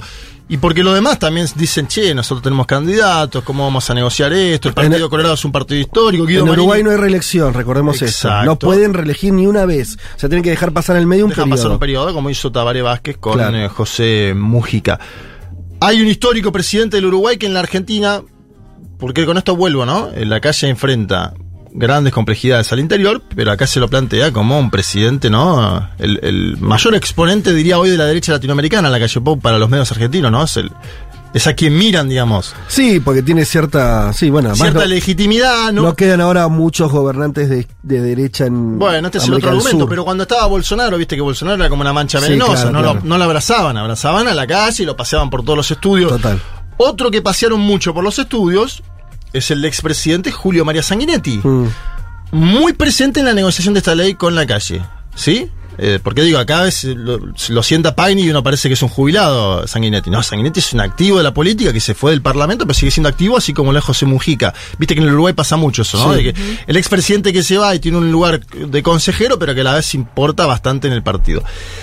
Y Sanguinetti no solo defendió la propuesta, sino que hizo un contrapunto con la Argentina. A ver, escuchemos. Pero en todo caso me parece que es un avance y que son las cosas que le dan a los países estabilidad, seriedad. Ese es el gran punto. ¿No? Ustedes hace un rato estaban ahí con Argentina. Yo creo que Argentina es el modelo en esta materia de lo que no hay que hacer. ¿eh? Porque eh, a nosotros nos pasa una cosa, este, que es el- el- las consecuencias defectuosas de la virtud. Y es que en el fondo ningún uruguayo piensa que el Estado le va a dejar de pagar. ¿No? Entonces uno le dice, no, pero mirá que el sistema se desfinancia. Bueno, sí, no, pero a, a mí me van a pagar. Bueno, estaba, Julio María Sanguinetti, que aprovecha la posibilidad, ¿no? Para como para quien pegarle a alguien que está en el piso. La verdad que no. No creo que tenga mucho que ver, ¿no? De comparar con Argentina. Más allá de, obviamente, sí ver que hay un gobierno peronista en este país, si querés. Entonces, caerle con la situación del dólar. Estaban hablando del dólar. Viste Mm. que se sigue mucho eso. Así como nosotros seguimos frenéticamente la semana argentina, se sigue también del otro lado del charco y eso sucede. Pero me parece que no tiene mucho que ver con el proyecto porque es algo, bueno, de índole de jubilatoria previsional. Del otro lado del mostrador, y acá me meto en el Frente Amplio, que me parece también el, el otro punto, porque ya hicimos Sí. la cocina del Los que se opusieron a esto. Exacto. Hubo importantes movilizaciones en la semana, particularmente el día martes, cuando hubo una huelga general. Lo digo, acá no vimos nada, ¿eh? Porque yo lo hice a propósito, miraba en la tele a ver si alguien pasa algo. Los mismos canales que pasaban cuando Macron Sí. eh, se le movilizó media Francia, la basura en París, todo eso que a veces es hasta una nota de color en algunos noticieros.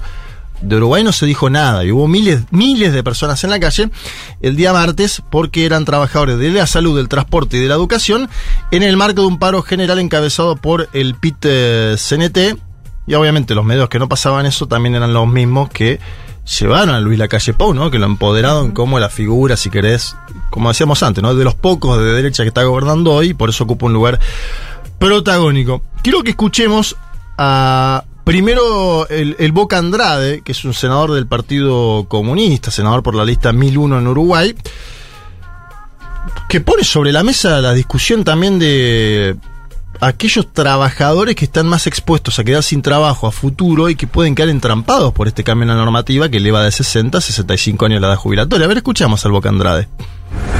¿Qué dijeron los expertos que trabajaron los informes de la experiencia comparada? En los países donde se corrió la edad jubilatoria, la mitad de los trabajadores y trabajadoras se mantuvo trabajando y la otra mitad no.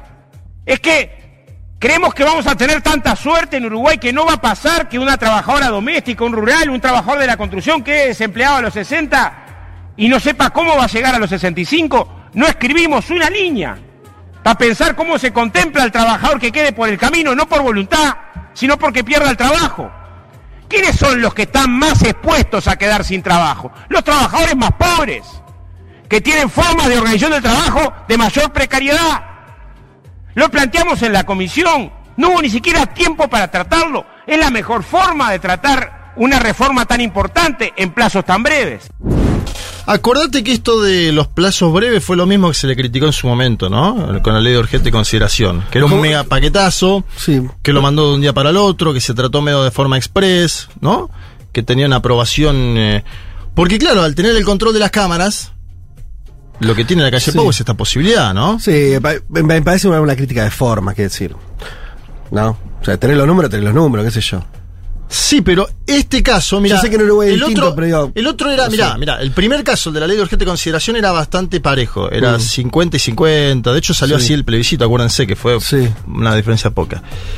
Acá las encuestadoras marcan que hay 54 de piso en desaprobación a esta legislación. Ajá. A esta legislación. 54%, que tiene lógica, ¿no? Digamos, si vos sos laburante, después hay un porcentaje de la población que obviamente se- será afín a la coalición multicolor, al Partido Nacional. Pero me, pará, porque quería el argumento de él, para entender cuál es el, el argumento principal de la oposición, es que, porque no es una, yo no escuché una crítica al aumento de la, de la edad.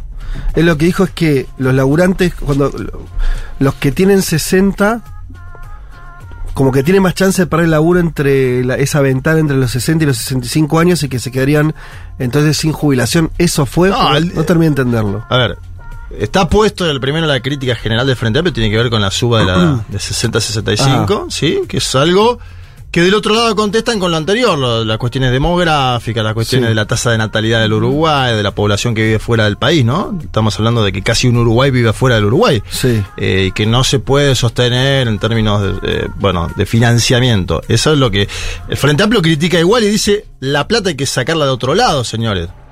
Tiene que haber plata para las y los trabajadores. Sí. La plata hay que sacarla de otro lado, de parte del presupuesto general del país. Pero ahora lo que voy es, esto que decía Andrade, y lo que vamos a escuchar ahora de Alejandro Pacha Sánchez, que es senador del MPP en el Frente Amplio, el Sí. MPP es el espacio de José Mujica y Alejandro Sánchez ingresó a la banca porque José Mujica se fue.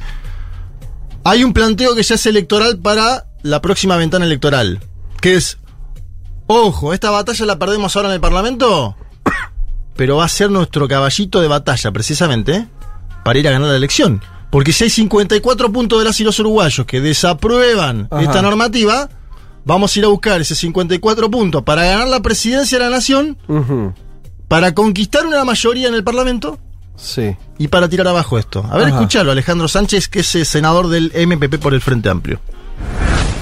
Y la otra gran propuesta que, se, que, que algunos se golpean el pecho es, y cuando te jubiles, seguir trabajando. Como si el objetivo es trabajar hasta el último día. Cuando en realidad la gente trabaja después de jubilado porque no llega a fin de mes. Porque no llega a fin de mes.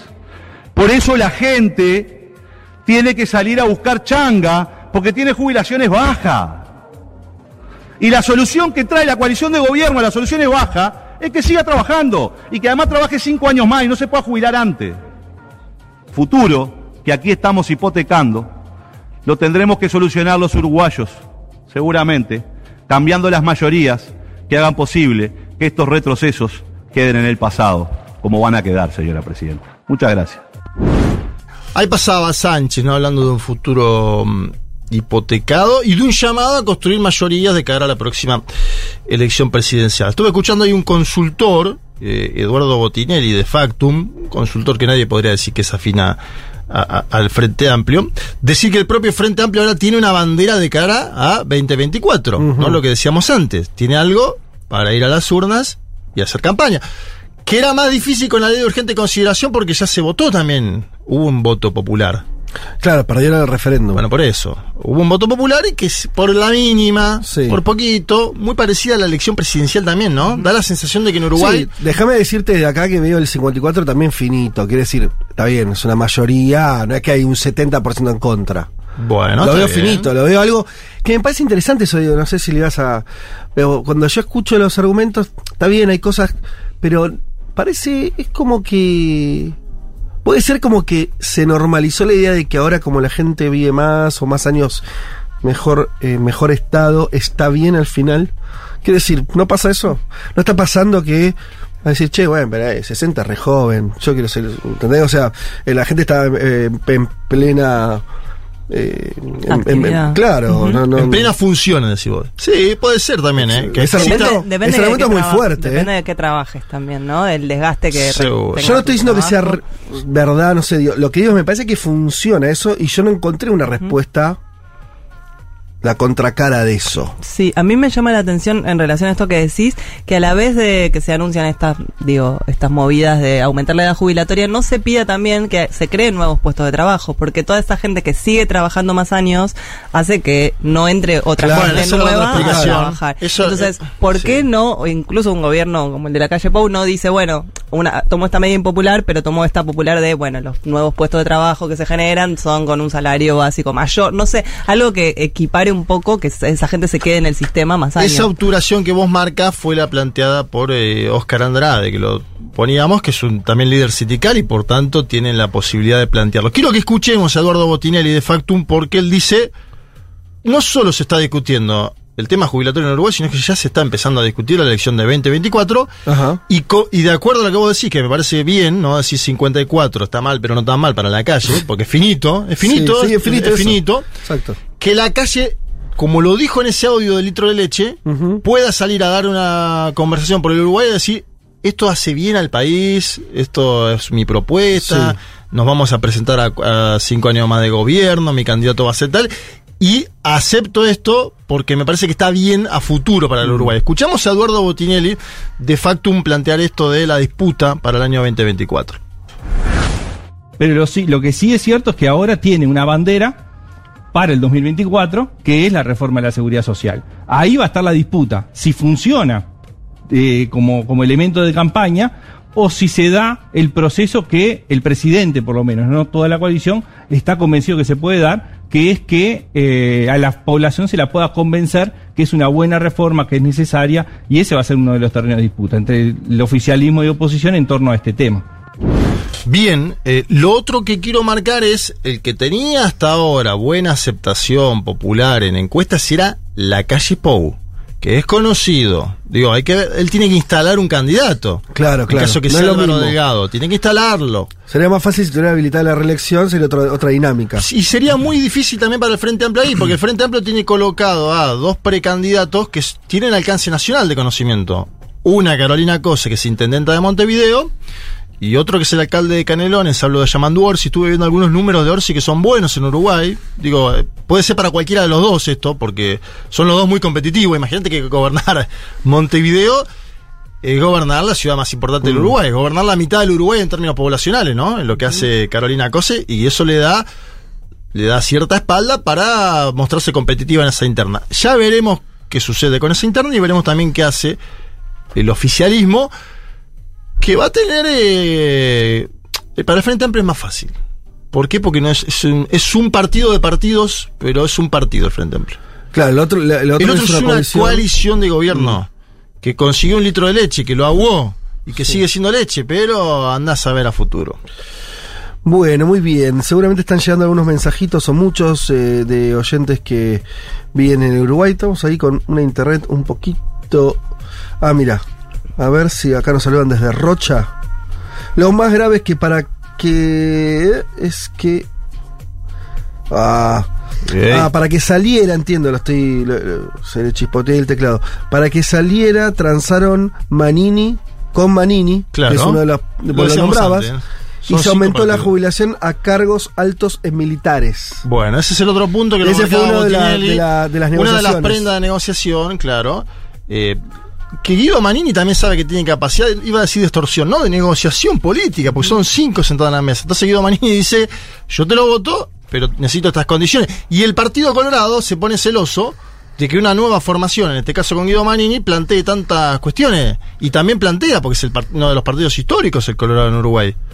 Eh, acá nos dice una socia uruguaya, nos sube la edad, nos baja la jubilación. Las AF, AFAP, AFAPs obligatorias para todos. No se toca la caja militar, que es altamente deficitaria porque se jubilan antes y con montos altos. Y no se toca el aporte de los empresarios. Si se necesita más financiamiento, que pongan también ellos. Bueno, ahí está, Si no, ese todo- punto final del todo el sacrificio siempre de los trabajadores. Claro. Somos un país de viejes en Uruguay, a los cuales la mayoría no les importa esta su edad porque ya están jubilados. Bueno, este es También el otro dato. agrega un dato de por qué este no dato es tan tremendo. impopular. Este dato es tremendo al final. Es el que ya entró y dice, bueno, que venga, ¿no? Es, Y eh, bueno, que- es un que dato, los otros laburen más. Ese dato es tremendo, el que, el que ya entró y dice, bueno, ¿qué va a hacer? Es como el planta en algunos lugares que dice, bueno, yo ya soy planta. Eh, hay muchos eh, uruguayos, Gonzalo, que están escribiendo con este tema.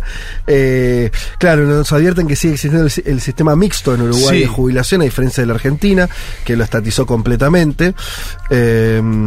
Siempre habrá que eh, agradecer semejante cuestión, ¿viste? Porque en América Latina, en general, los países siguen discutiendo eso. Bueno, ahora nosotros también lo vamos a discutir porque los que se candidatean para este año dicen que algunos que quieren volver a las AFJP y demás.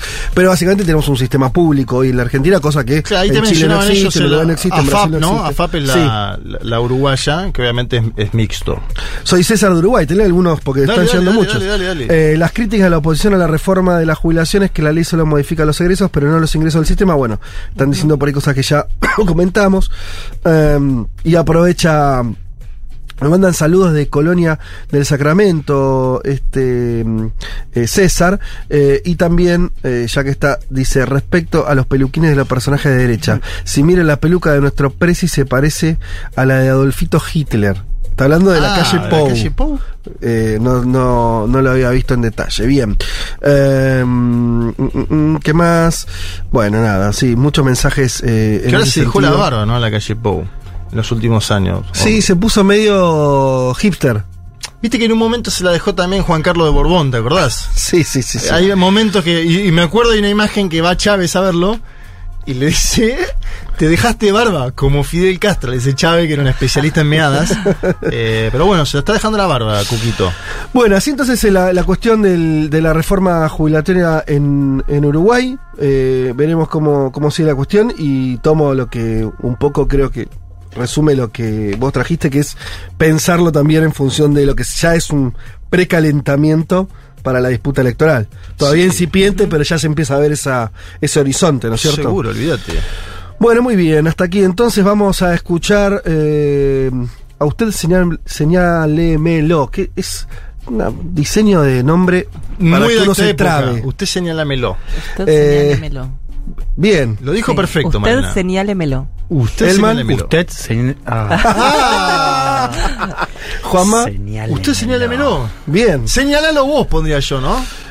haciendo Las flores sangran. Ya venimos. puedo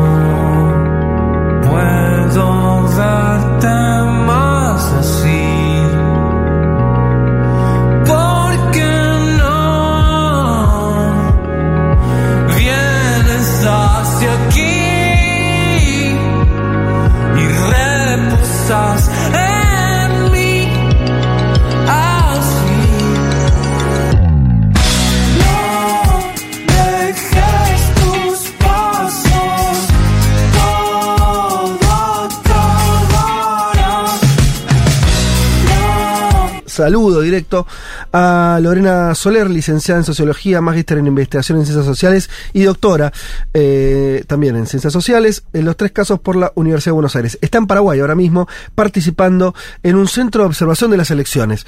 Con ella queríamos hablar para que nos cuente entonces cómo se está desarrollando este día tan importante en Paraguay. Lorena, ¿qué tal? Te saluda Federico Vázquez de Buenos Aires. Hola Federico, ¿cómo estás? ¿Cómo están todos ahí? Bien, bien y muchas gracias por tomarte unos minutos para hablar con nosotros.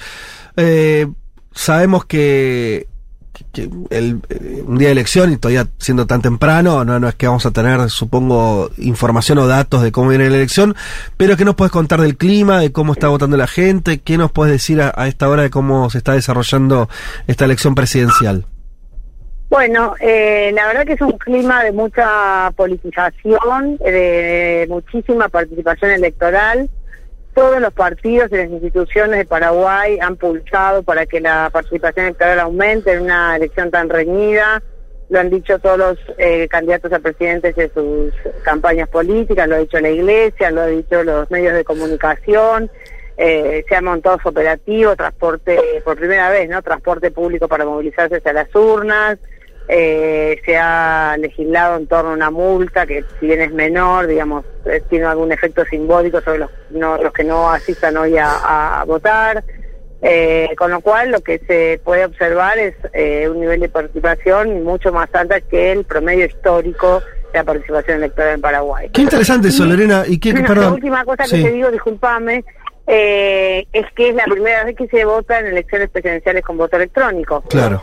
Eh, así que son las dos grandes novedades que por ahora aporta la jornada electoral de hoy. ¿Con qué tiene que ver esa mayor participación en el sentido de, de, o sea, esa búsqueda, un, un acuerdo adentro del sistema político? ¿Es algo que... que- No, lo que pasa es que una elección tan reñida, digamos, donde todos pueden ganar, Ah, digamos, nosotros sabemos que no todos pueden ganar, pero digamos, en principio aparecería como ese escenario. Sí. Eh, por momentos, dos partidos mayoritarios y una tercera fuerza que es la de Payo. Por momentos aparece Payo disputando también un lugar ahí. La elección aparece más dividida en tres.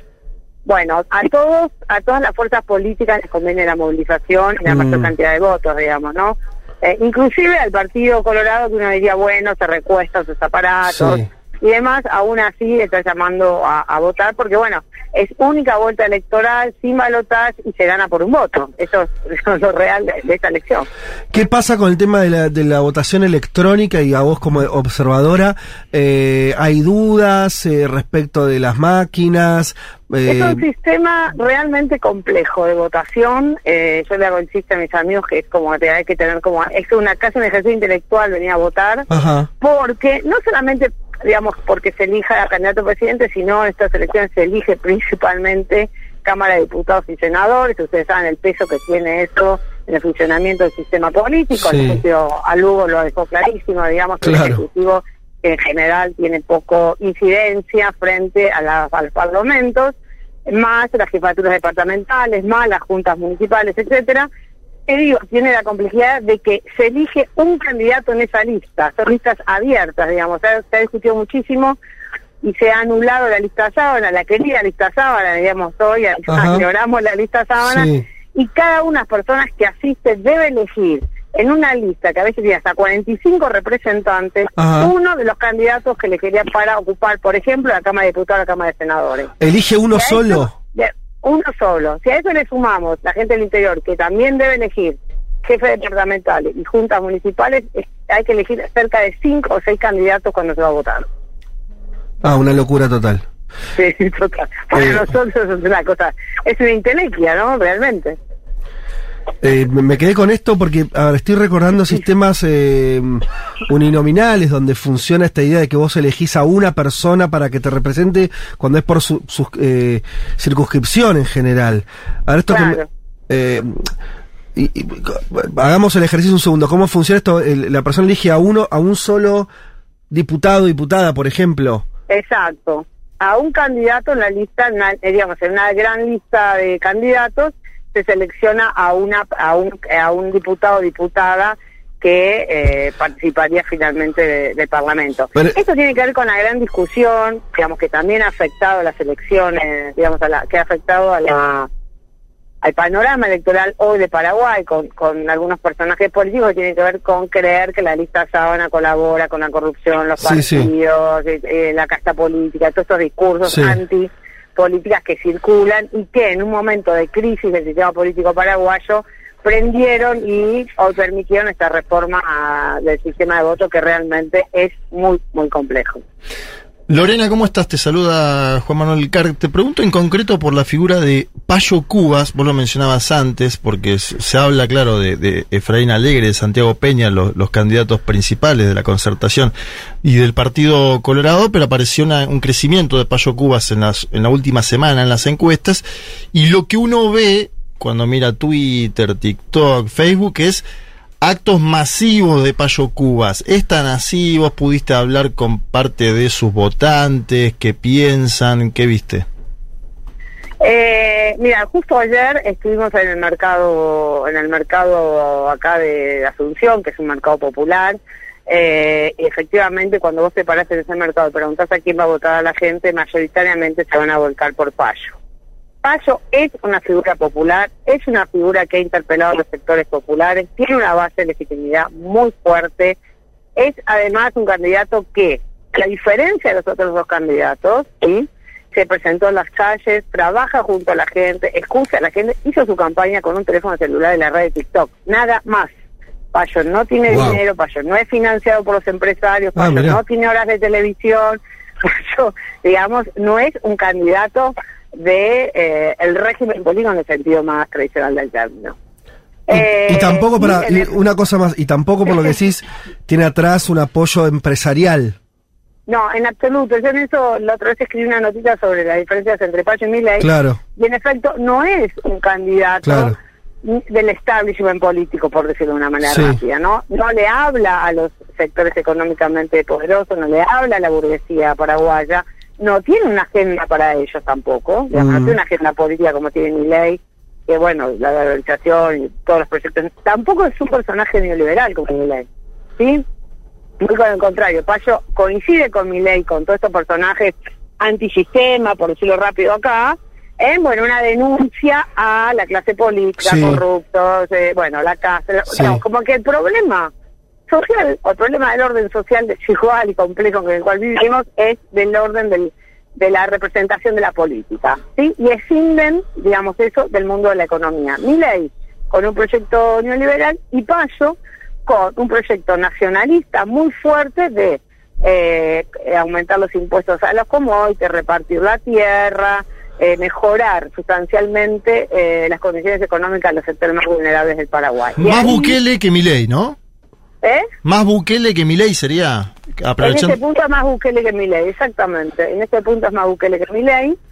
Y eh, eh, eso ha, eso más su actitud, eh, la verdad que tiene, a diferencia de Milei, porque Milei es anti, anti casta política, pero se sienta con toda la casta política, pero no es el caso de Payo, digamos. Claro. Payo es alguien que en efecto se construyó en la calle, digamos. El candidato uno diría se construyó en la calle, camina a la calle. Payo se, se- se pone en una esquina y, la, y, y uno puede observar que los automovilistas se bajan a saludar a Payo, digamos. Todos quieren la foto con Payo. Ese fenómeno no lo logró ninguno de los dos candidatos a presidente que hoy pueden gobernar el Paraguay.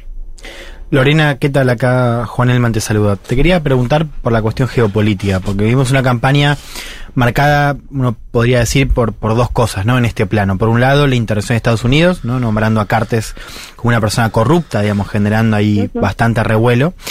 Y por el otro, eh, la cuestión de China y Taiwán, ¿no? Y esta posibilidad de que el candidato de la concertación, Efraín Alegre, rompa relaciones con Taiwán para establecerlas con China. ¿Cómo lo ves? Bueno, eso es una discusión que hace un tiempo se viene dando en Paraguay, digamos, no es una no es una no, no es una cosa novedosa, aparece ahora en campaña y me parece que la relación de Taiwán y la relación con China la van a definir un poco las condiciones económicas de eh, Paraguay que enfrenta por primera vez tres cuestiones bastante complicadas que son novedosas la economía, inflación, eh, deuda externa y un déficit muy pronunciado en las cajas jubilatorias, ¿sí? Esto eh, Paraguay no, hace cinco años lo tenía. Eh, y me parece que esas relaciones se van a jugar un poco en eh, cómo se define la economía, la, macro, vamos a decir así, la macro, la macro paraguaya. La intervención de Estados Unidos sobre Cartes ha sido directa, digamos, eh, ha sido una intervención eh, directa sobre la figura de Cartes, con la cual Estados Unidos dejó crecer, y eso a mí me gustaría leerlo un poco, habría que leerlo lo que hizo Estados Unidos con Cartes habría que leerlo más en términos geopolíticos, ¿no? Me parece que hay que leerlo más en la complejidad que tiene la figura de Trump para Estados Unidos, ¿no? Un empresario que llegó a la política. Eh, eso le, me parece que dejó una enseñanza bastante clara para los actores políticos norteamericanos y un poco replican eso eh, con Cartes, porque Cartes de efecto parte de su fortuna la hizo con empresas norteamericanas, digamos, no es una novedad eh, dos días antes de las elecciones que Cartes es un corrupto, ¿no? Claro, Eh, pero, no pero ¿cómo es sería Estados eso? no? Unidos, no lo es para nadie que sigue la figura de Cartes un tiempo. Mm. ¿Por qué Estados Unidos interviene eh, directamente sobre un, casi un problema de la política doméstica paraguaya, ¿no es cierto? Eh, ¿Y- y por qué, digo, me eh, Lorena? interviene porque son esas figuras que eh, si toman vuelo político, además de su gran fortuna, se vuelven Mm. eh, actores complicados para la amenaza del orden democrático, sin más. Eh, Lo- Lorena, no, te preguntaba, no entendía bien eh, a qué atribuías, digamos, esa intervención. O sea, ¿dó- ¿dónde está la cuestión geopolítica? Vos decías esta similitud entre el ascenso de Cartes y lo que pudo haber sido el ascenso de Trump en Estados Unidos. Ahora, ¿cómo, cómo se explica esta intervención tan cerca de la fecha electoral? Bueno, esas eh, se explican por especulaciones del orden político, digamos. No, no, no tengo una respuesta ahí más Mm. que alguna que otra especulación de, eh, de Estados Unidos eh, sobre jugar a favor de uno u otro resultado electoral. No obstante, eh, acá lo, lo llamativo, lo interesante de la política, que siempre puede autonomizarse, inclusive de Estados Unidos, inclusive del orden actual, es que Santi Peña en ningún momento, eh, siendo candidato de cárcel, se vio afectado por la política de Estados Unidos, ¿no es cierto? Eh, digamos, en ningún momento eso afectó su caudal electoral, como tampoco afectó ser, eh, ser parte del, digamos, ser en realidad el candidato del partido gobernante actualmente, de Mario Abdo Benítez, que, del cual nadie recuerda que es presidente, digamos, eso también se puede leer en una, digamos, se puede leer más allá de Paraguay, si uno ve los oficialismos eh, después de la pandemia, casi todos han quedado al margen de cualquier disputa política, sí, casi en un papel de, entre neutralidad y fracaso. Eh, y bueno, eso ha sido un gran, eh, digo, eso ha sido, un- me parece que una virtud, por decirlo así, eh, política de que un candidato de Cartes y el partido gobernante aparezca como un candidato nuevo en la política color- en la política colorada y en la política nacional. Estamos hablando con Lorena Soler, ella es licenciada en Sociología, magíster, doctora también, eh, por la Universidad de Buenos Aires, que está en Paraguay, eh, participando como obser- observadora de estas elecciones. Lorena, para cerrar, eh, después de la cuestión concreta, cotidiana de, de este día, eh, la gente está yendo a votar normalmente, vos me decías que había mucho entusiasmo, se notaba una participación alta, las calles, eh, supongo que estás en Asunción, eh, se ven así, un día eh, tranquilo y la gente participando. altamente participando. De hecho, estoy en un local electoral en este momento, donde hay una cola de dos cuadras para votar. Ah, también existió un problema con las máquinas, eh, hay menos máquinas de las requeridas, porque bueno, hubo problemas con los insumos. Ustedes saben que es una proveedora argentina la que está trayendo Ah, las ¿sí? máquinas a, ¿Cuál a es? votación. No me la recuerdo ahora, no me la recuerdo ahora, pero las puedo pasar, pero es una, una empresa argentina, que es la misma que... Que va a estar en la ciudad de Buenos Aires. Para la, las elecciones de Neuquén. Ah, bu- hu- Eh, hubo problemas en Neuquén con esas máquinas. Alguno que otro problema hubo. Esperemos que no, no, Ah, no bueno. pase lo mismo en Paraguay. Bueno, acá hay Sí. menos que acá hay menos que hay menos máquinas que las que Claro. realmente se necesitarían. Eh, más de esta complejidad que les dije hoy del voto electrónico, ¿no? Que digamos Sí, sí, que retrasa eh, ¿Y pa- inevitablemente. para qué horario Lorena, para que le des, más o menos vamos a tener algún dato como para... Mira, ya hay bocas de urna, ya hay varias bocas de urna, nadie cree todavía en esas bocas de urna, son bocas de urnas un poco, digamos, eh, dispares a- al cierre de las encuestas más, más, más recientes, digamos, le da una, un triunfo mayoritario por esa- esas encuestas al Partido Colorado, no, no creemos todavía Ajá. mucho en eso.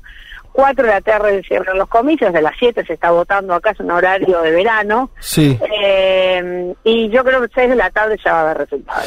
espectacular. Lorena, te mandamos un saludo grande, te agradecemos el tiempo para eh, charlar con nosotros eh, y bueno, que termine todo bien en esa jornada eh, electiva, elecciones democrática en, en Paraguay, que siempre, siempre es lindo festejarlo, más allá de cualquier circunstancia, que la gente vote y elige, elija a sus representantes. Te mandamos un abrazo grande. Gracias, gracias a ustedes, un abrazo.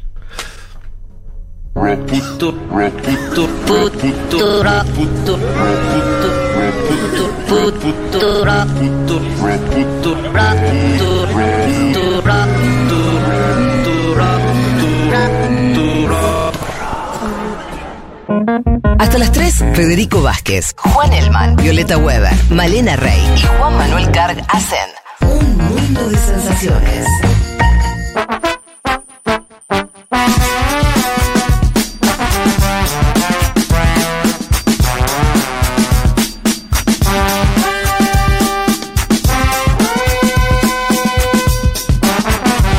Bueno, vamos a lo nuestro. Eh, Tucker Carlson, el presentador estrella de Fox, echado, expulsado. Lo fueron. Lo fueron. De Fox News a, claro, quien era la estrella más importante, eh, con reverberación global, ¿no? Porque era un tipo que también era mirado. Eh, bueno, estuvo Eduardo. Bolsonaro. Se iba, él se iba de viaje a. Hungría. Estuvo en a Hungría. a Orban. Estuvo muy cerca de los Bolsonaro también. De los Bolsonaro. Ah, Bukele, ¿no? Bukele fue con él. Bukele ¿no? también, sí, sí. Sí, Bukele estuvo Sí, con no él. lo recordaba. Sí, sí, sí. Eh, un tipo visto por 3 millones de personas todas las noches. Número, está bueno A veces ese más, número. a veces menos, pero en general 3 millones. Para que se den una idea, eh, triplicaba a Anderson Cooper, que es el de CNN. O sea, CNN Claro. no llega ni siquiera al millón. Tucker tenía 3. Aburrísimo Anderson Cooper. Aburridísimo, a show más diferencia, aburrido del planeta, a la- diferencia la- de. sí. Es un andrógino, claro.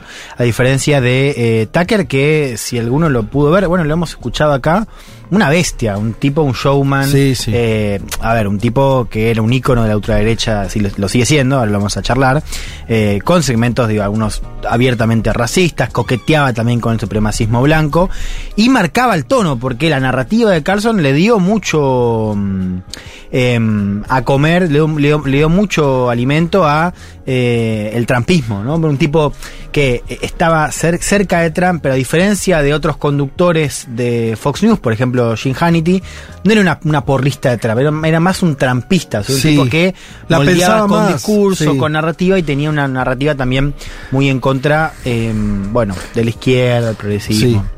Y demás.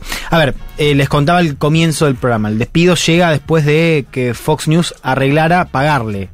Escuchen esta cifra. A ver, a él. No, no. A eh, Ah, su la empresa, demandado, sí, eh, claro, marcó una causa, le pagó 780 millones de dólares a la empresa de máquinas de votación Dominion Claro. en una causa por eh, difamación. ¿no? Eh, esto había sido en el marco de la elección de 2020, donde Tucker Carlson, entre otros presentadores, acusaron a esta empresa de manipular votos. Lo digo porque puede ser un, un caso mm, también testigo, porque nosotros estamos viendo Sí. hoy cómo se están procesando, por ejemplo, los intentos de Trump de revertir resultados o los de. Bolsonaro en el golpe de Estado, intento de golpe de Estado en Brasil, ¿no? Bueno, acá también empezamos a ver cómo los canales también son objetos de demandas. Esta es la primera gran importante, ¿no? Donde Fox News tiene que eh, pagar. Sí, y es, no, Sí. no te desvío, eh, pero es interesante porque en general esto también rompe con esa otra idea que no- en Estados Unidos es medio sagrada, pero que en todos nuestros países repercute, que es la idea de la libertad de expresión. Que se puede decir cualquier cosa de los Exacto, digo que vos, vos tenés derecho a opinar lo que quieras, si es verdad o mentira, que lo decía el público. Y acabo de decir, che, Sí, como vos que que- no hay consecuencias. Claro, acá vos Claro. acá, esto no, no podés. No, y, y de hecho, en el marco de, de esa causa, al comienzo, hay como también eh, comunicados y dichos muy llamativos de Fox News diciendo. Todos saben que Carson eh, tiene una parte de ficción, ¿no? Fue parte de la defensa ese argumento. Claro, la- ¿se acuerdan? La defensa era eh, que en el contrato con los televidentes se estaba dando por implícito que Carlson mentía. Hablamos del tipo que manejaba el prime time de un canal de noticias, ¿no? Eh, ¿Te acordás que sí. cuando eh, le damos mucha bola a una, un artículo que nos gusta mucho eh, de un blog en Estados Unidos que hablaba eh, largo y tendido de Fox y, él- y- y en ese artículo el autor sostenía que eso es, era parte de la argumentación, más allá del juicio en general, como este día, bueno, sí, los presentadores, pero eso es más un talk show, no es, no es, no es el noticiero, el noticiero cumplimos las reglas periodísticas, del otro no. Y el tipo decía algo muy simple y muy cierto, para el televidente no hay forma de discernir entre una cosa y la otra, porque estás, están viendo dos personas hablando en una pantalla comentando las noticias. ¿Qué, ¿Cómo van a diferenciar? No, el, de 7 a 8 es un noticiero que cumple las reglas. Después me- es otro que me, fal- me, me, me- trafica falopa. No, Bueno. el tipo además bajaba una línea, porque o sea, él agarraba la agenda, la trituraba y, y hacía una especie de monólogo, formando claramente una Claro. narrativa, explotando un poco lo decía el artículo, ¿no? Esta idea Sí. de el resentimiento Sí. de los blancos, tipo hablaba mucho del cambio demográfico, ¿no? Como grandes temas que, bueno, le daban eh, alimento a la extrema ¿Por qué, la, por qué Fox, eh, más allá que perdió el juicio, por qué se desprende de su principal Bueno, figura? a ver, acá hay especulaciones. Primero aparecen algunos mensajes de texto ya en el, en el marco de la causa que son interesantes porque algunos son de Carson hablando mal de colegas, de compañeros, donde una de las cosas que les objeta es haber declarado la victoria de Biden. O sea, Carson texteando recaliente diciendo cómo puede ser, o sea, nosotros nos debemos a nuestra audiencia, decía Carson, por eh, exactamente la noticia de que Biden había ganado Arizona.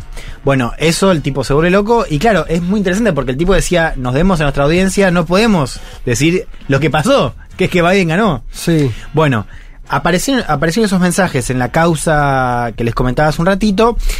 Según el New York Times, hay otros mensajes comprometedores que todavía no son públicos, pero donde Carlson eh, arremete contra ejecutivos también, ¿no? Y que dañaría la imagen de la empresa.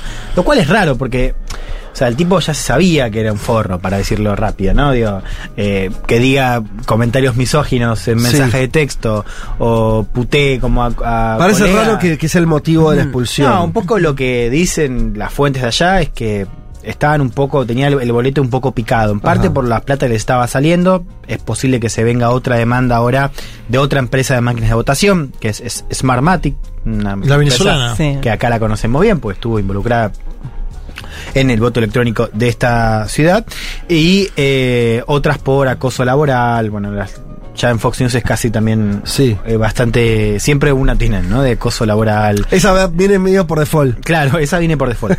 Eh, y acá también aparece algo interesante que es que un poco, supuestamente, había una molestia de que Carlson, eh, con el hecho de que Carlson tenía una especie como de eh, reino paralelo, ¿no? Como que se creía más importante que la marca y un poco también Ah, ah, ah. estas cuestiones influyeron para que el tipo sea echado y se entera 10 minutos antes de que se haga público, con lo cual se va bastante mal, o sea, parecía que había Bueno. alguna tensión. Eso en, en, eh, leí en un artículo por ahí, es el mismo que estás eh, diciendo vos en el New York Times, donde decían que Fox tenía una tradición de decir nadie más grande que Fox, o sea, ningún conductor, como si la expulsión fuera casi un ubicate, como diciendo lo que decía esta nota, no me acuerdo, la, la- creo que era una, una periodista, una autora, Sí. que decía, eh, hasta ahora le viene saliendo bien a Fox. Fox despide a, a- a sus grandes conductores, es medio una costumbre, y Fox sigue siendo Fox. Y, na- y nadie y todos lo- los que se van de ahí terminan en nada, ¿no? Bueno, Dice, sí. pero hasta ahora nunca lo habían hecho una figura tan central como Tucker Carlson. Total, de hecho, no sé si fue la misma nota, pero se decía también que Roger Ailes, que era uno de los ejecutivos, ahora se fue también con una demanda de, de acoso, está contado en la En la película, en, la serie eh, sobre Fox, sí. No, y hay, hay otra que es, que es Bombshell, que también, o una peli que, eh, bueno, Bombshell, exacto. narra esa salida. Eh, el tipo lo que hacía era eh, poner el banco, o sea, a- cada algunos meses agarraba a los conductores y les decía, esta noche vos no entras, para Ah. que vean cómo el rating seguía igual. Buenísimo. Wow. Uy, boludo. la Buenísimo. Yo pensaba un- va, dan- dos no. cosas, ¿no? Porque digo, este tipo sale mal de ahí. Y por un lado, ¿quién lo reemplaza? Esto de nadie es irreemplazable Sí. en, en Fox. Exacto. Y por otro, ¿a dónde va? Porque él creo que tuiteó algo como nos veremos pronto, una cosa así Sí. medio provocadora, como, no sé, pensaba salvando muchísimo las distancias que cuando acá la echaron a Viviana Canosa, también una persona que Sí. podía decir cualquier cosa al aire, parecía en América, y en un momento le dijeron, ¿sabes qué? hasta acá llegó tu programa. Ella enseguida, bueno, pero yo voy a seguir estando y bueno, encontró refugio en La Sí. Nación Más, ¿no? ¿A dónde se va este tipo que tiene tanto caudal de, de Y donde no hay, no hay espectadores? otra Fox. Claro, y no hay algo más a la, a la derecha que Fox. No, bueno, a ver, hay No dos grandes, no, Claro, no claro, no, canales no, no así, de- ¿no? eh, Tanto claro, público. A ver, hay dos canales que, que están sonando fuerte. Uno es OAN, otro es Newsmax. Que son canales que tuvieron como un rating repentino cuando Fox declara a Biden. Y se, se decía que Fox News iba a ser estrenado. Bueno, Sí. no pasó. Entonces, Newsmax es uno de los canales que podría absorber a Carson. Y según dicen en la prensa de allá, le podrían dar las llaves, le, le podrían dar Claro. la lo que programación. quieran, claro, No, claro. no, real. Le dicen tu programa y si querés manejar la programación. Claro. Eso lo ofrece hoy eh, Newsmax. Lo otro interesante sería ver, y esto todavía está abierto, lo que pasa es que él todavía está en contrato con Fox, con lo cual él legalmente no puede estar discutiendo otro contrato ahora. Pero hay especulaciones a ver de eh, qué pasa si él se va como al mundo más de podcast e intenta algo Claro, independiente. o una ¿no? plataforma de Claro, YouTube su propio medio, ¿no? Claro. Eh, uno, recién char- charlamos esto de cómo Iles, eh, el, el gerente de, uno de los gerentes de Fox News, eh, los ponía en el banco a los conductores para decirle el rating no, no cae, aunque vos no estés. Bueno, lo interesante es que con Carson el rating bajó. Eh, o sea, perdió 600.000 espectadores en promedio en, eh, en la semana que se fue Carson. O sea, gente que prendió la tele no lo vio y la. Bajó, bajó. Cayeron las 600. acciones. Cayó las acciones, cayó eh, rating y estos canales que yo les digo, OAN, eh, Newsmax, subieron mucho porque, Mm. fíjense esto, son programas que tenían, canales que tenían alrededor de 150.000 espectadores. Subieron a 500. Eh, 500.000 eh, en la semana que Carlson deja Fox News. Hay que ver cuánto se sostiene. O sea, vos me decís, ¿impacto hay? Hay. Vamos a ver cuánto sostiene. Y eso no implica que Fox News siga siendo Fox News, digo, porque, qué sé yo, se fue Carlson y lo ven dos millones y medio. Digo, No, claro, Sigue sí, siendo sí. mucho Sí, más. ¿Te querés poner un poco conspiranoico? A ver, dale, Porque sí. hay algo interesante también respecto a la política exterior de Carlson. Y acá voy a hacer una suerte de defensa también Vamos. al tipo. Eh, bueno, un poco más le decía que él habló después de. mm, de su Salida. salida, eh, mandó un video cortito de dos minutos y entre otras cosas dice, bueno, yo ahora tengo mucho tiempo libre, ¿no? Claro, porque ya no está. Y me puse a ver la tele. Che, dice, suenan todos igual, y los grandes temas son todos parecidos. Escuchemos cómo lo decía Tucker Carlson eh, después de salir de manera escandalosa de Fox News. The other thing you notice when you take a little time off is how unbelievably stupid most of the debates you see on television are. They're completely irrelevant. They mean nothing. In five years, we won't even remember that we had them. Trust me, as someone who's participated. And yet at the same time, and this is the amazing thing, the undeniably big topics, the ones that will define our future, get virtually no discussion at all. War, civil liberties, emerging science, demographic change, corporate power, natural resources. When was the last time you heard a legitimate debate about any of those issues? It's been a long time. Debates like that are not permitted in American media. Both political parties and their donors have reached consensus on what benefits them, and they actively collude to shut down any conversation about it. Suddenly, the United States looks very much like a one party state. Lo que notás cuando te tomas un tiempo libre es cuán increíblemente estúpidos son la mayoría de los debates que ves en la televisión. Son completamente irrelevantes, no significan nada. En cinco años ni siquiera vamos a recordarlos. Y al mismo tiempo, y esto es lo increíble, los temas grandes, importantes, aquellos que van a definir nuestro futuro, prácticamente no se discuten. La guerra, las libertades civiles, la ciencia, el cambio demográfico, el poder corporativo, los recursos naturales. ¿Cuándo fue la última vez que escuchaste un debate legítimo sobre cualquiera de estos temas? Ha pasado mucho tiempo, debates como esos no están permitidos en los medios estadounidenses, ambos partidos políticos y sus donantes han llegado a un consenso sobre los que lo beneficia. Al final, Estados Unidos se parece cada vez más a un sistema de un solo partido.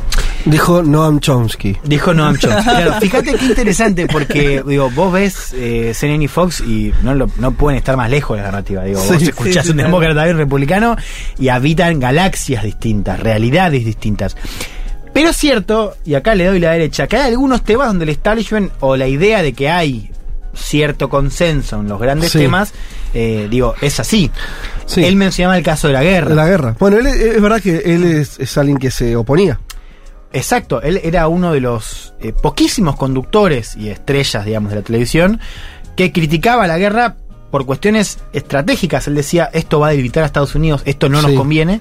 Y por cuestiones económicas o de un argumento típico de la derecha que es por qué yo voy a financiar. Sí, que eso se parece más a lo que decía Trump cuando era presidente. Claro, y lo que todavía dice desde afuera. Sí.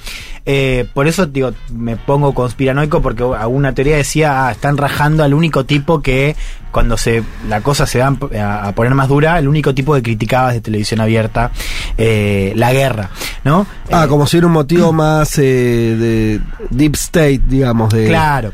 Eh, Claro. Bueno, esto circuló mucho en la extrema derecha y también en algunas voces de extrema izquierda, porque eso es lo otro, ¿no? Sea, el tipo, o sea, eh, tenía defensa, de hecho, algunos jodían con que, bueno, uno de los canales que le ofreció cobijo a Carson fue RT, la cadena de Rusia. Ja, claro. Eh, ¿No? Hablando un poco de esto, de eh, el. Pero el RT no se ve en Estados Unidos. Eh, ¿No? Yo creo que RT, o sea, al menos a nivel digital, seguro. ¿Sí? Sí, Mira. sí, sí, tenés su versión en inglés que digo, es bastante popular. No sé. Pero RT la habían sacado de YouTube, estoy en loco. La grilla. La habían sacado, La habían sí, la volado habían de YouTube. Bien. A propósito del tema guerra, escuchemos, y ya con esto me voy eh, despidiendo, de lo que decía Carson eh, un año después de la guerra, justamente en el aniversario. eh, Ahora en febrero. Claro, acerca de cómo los estadounidenses están comiendo mentiras respecto a la guerra en Ucrania. Lo escuchamos. But what's fascinating is how few Americans seem to understand what's happening or its consequences. But how would they know? No one in American politics or media will tell them the truth. Since the first hours after the invasion, Americans have been fed a steady diet of increasingly absurd lies about Ukraine. Google and Facebook have joined with the Biden administration to censor any factual information that contradicts the official storyline. It's dystopian. Joe Biden's first remarks about the war gave no hint that we would be sending advanced weapons systems and American military advisors to Ukraine, then supporting the entire Ukrainian government and its pension system with hundreds of billions of U.S. tax dollars. No. Joe Biden mentioned only sanctions, which are free. Sanctions he suggested would be enough. Lo que es fascinante es cuán pocos estadounidenses entienden lo que está pasando o sus consecuencias. Pero ¿cómo podrían? Nadie en los medios o en la política les va a decir la verdad. Desde las primeras horas, desde la invasión, los estadounidenses fueron alimentados con una dieta informativa llena de mentiras sobre Ucrania. Google y Facebook se sumaron a la administración Biden para censurar cualquier información que contradiga la narrativa oficial. Es distópico. Las primeras palabras de Biden, luego de la invasión, no dieron ninguna pista sobre que íbamos a mandar armas sofisticadas y asesores militares a Ucrania, y luego apoyar al gobierno ucraniano y el sistema de pensiones con cientos de billones de dólares de los contribuyentes. No, Biden mencionó solo sanciones, que no cuestan nada. Esto decía Carlson eh, un año después de la guerra en Ucrania. Estoy recordando esto, nosotros hace una semana pasamos cuando, o fue hace dos, ya no me acuerdo, cuando hablamos de, la, de los datos eh, filtrados por el hacker, Sí.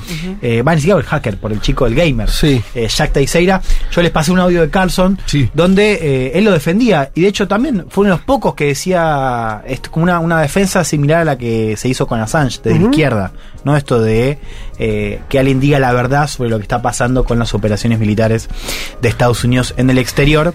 Por supuesto, no lo, no lo vuelve, digamos, no, no le saca todo lo que es Carlson a nivel de política doméstica, ¿no? Pero a nivel de política exterior hay algunas coincidencias con la crítica que se le hace a Estados Unidos y que en general no tiene parangón en otros espacios, porque uno ve que Fox News es terriblemente eh, antiprogresista y todo lo que sabemos, Sí. pero a nivel de política exterior, si bien hay críticas, Acompaña. No, claro, no, no tenés este nivel de crítica tan estructural como la de Carlson, que hoy ya, bueno, no se va a escuchar más, al menos en eh, Fox News. Cierro con esto. Les decía al comienzo, lo, lo hablamos cuando fue, cuando charlamos lo de Biden. Sí. Eh, la interna a mirar ahora es la, la del Partido Republicano. Esa va a estar buena. El Partido Demócrata ya está, tiene a Biden, hay que ver cómo lo maneja, cómo se organiza la campaña. En el Partido Republicano se van a cruzar Trump con Ron DeSantis, que es el gobernador de Florida.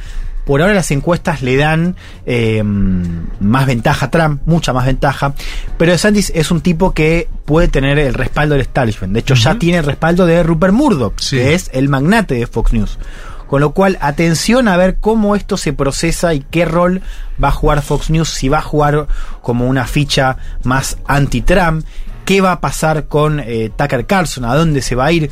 Carlson que cuando se difunden unos mensajes de texto en el marco de la causa por difamación de Fox, dice que lo odiaba a Trump de manera apasionada, lo cual también era raro. El tipo Tucker salió a odiaba a decir- Trump. Claro, decía que lo odiaba. Y después salió entrevista con Trump eh, unos, una semana después. ¿Y esto no los puede. Eh, con Alberto. ¿Esto no lo puede acercar a Tucker con Donald Trump? Eh, bueno, eh, eso, eso puede ser, por eso digo. Estoy si mirando también que Bukele tuiteó. eh, ellos no pueden eliminar a Tucker Carlson, por lo que intentarán difamarlo, censurarlo y sacarlo del aire. Tuiteó allí eso, Bukele dos veces. lo a dónde se va Carlson y cómo va a operar en un año muy caliente para Estados Unidos.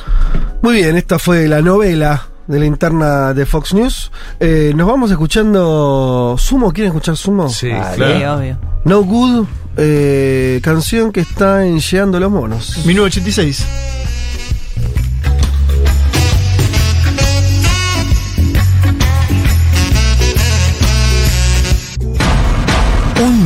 De sensaciones. mundo de sensaciones. El programa que no puede escuchar el Pepe Mujica porque siempre lo interrumpen con alguna visita en su chakra. Futurock FM.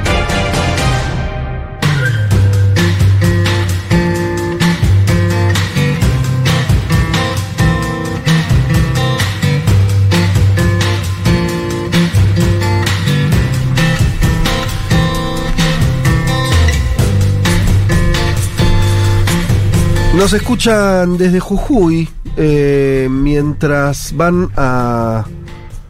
yendo a buscar los canelones al centro de Jujuy. Así nos escribe Javier. Eh, en el auto los escucho con el celu. Qué lindo sería que restramitan en una FM de Jujuy. Bueno, está bien, tomamos la demanda. Es complejo la, la. Eh, mm, escuchándolos en, en una- con auricular en un almuerzo familiar. Ah, tremendo. Odia a su familia. De Querusa. Y por ahí. O nos sé, ama A o- veces, a veces la conversación se pone un poco. ¿No? Y, y bueno. igual, sí, digamos que no es la. Imagínate la data que está tirando ahora sobre Tucker Carlson, ¿no? En la mesa. Tampoco es tan danina la info. No. Pero primero se presenta, Pablo, por favor. Acá estamos con Pablo perdón, 30. Eh, musicalizador de la radio que se vino desde Mar del Plata para eh, hacer en forma presencial eh, su columna el día de hoy. ¿Qué tal, Pablo? ¿Cómo estás? Eh, buenas tardes. Eh, Buenas tardes, Primero, eh, ahí está, viste, me presenté bien.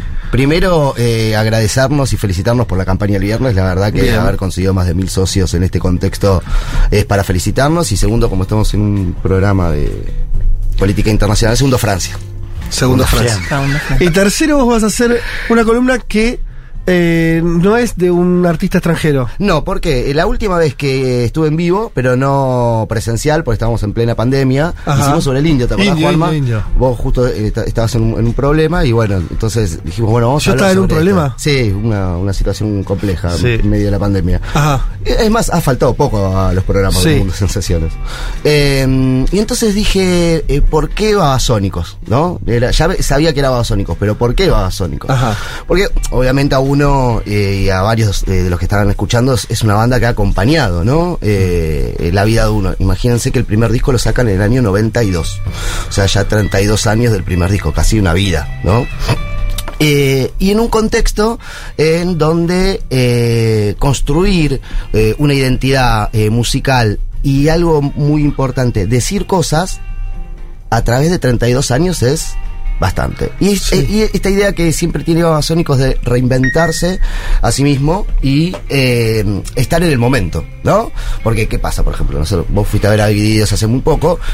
El último disco de Divididos fue una reversión del disco de Divididos, es un Sí. bandón terrible, pero es como vivir cierta nostalgia de algo que pasó, ¿no? Sí.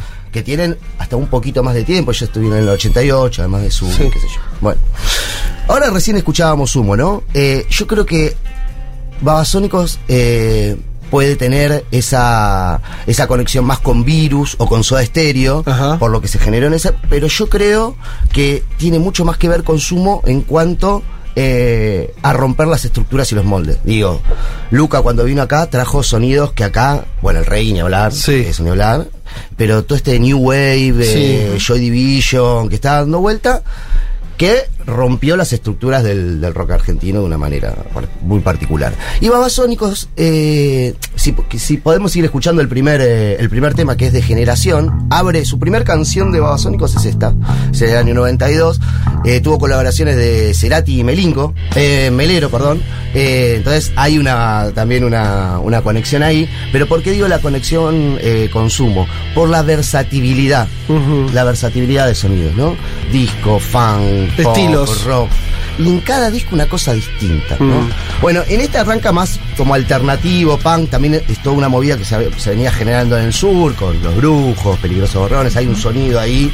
Bueno, más adelante un poquito va a estar Catupecu, en el 94 arranca Catupecu, digo, hay un sonido ahí que tiene Sí, que ver con... mucho bajo, ¿no? Esa, ¿qué tiene que ver con eso, digamos, no? Con la movida sureña, ¿no? Sí. Estos son de Lanús, Juana la Loca, Temperley. Juana la Loca. Bueno, todo, todo, todo, toda esa movida. Pero en esta arrancan diciendo, a mi generación no le importa tu opinión. Se diciendo, bueno, y se llama degeneración el punto. Mira, somos algo distinto, venimos acá, la verdad, me cago en lo que vos opinás.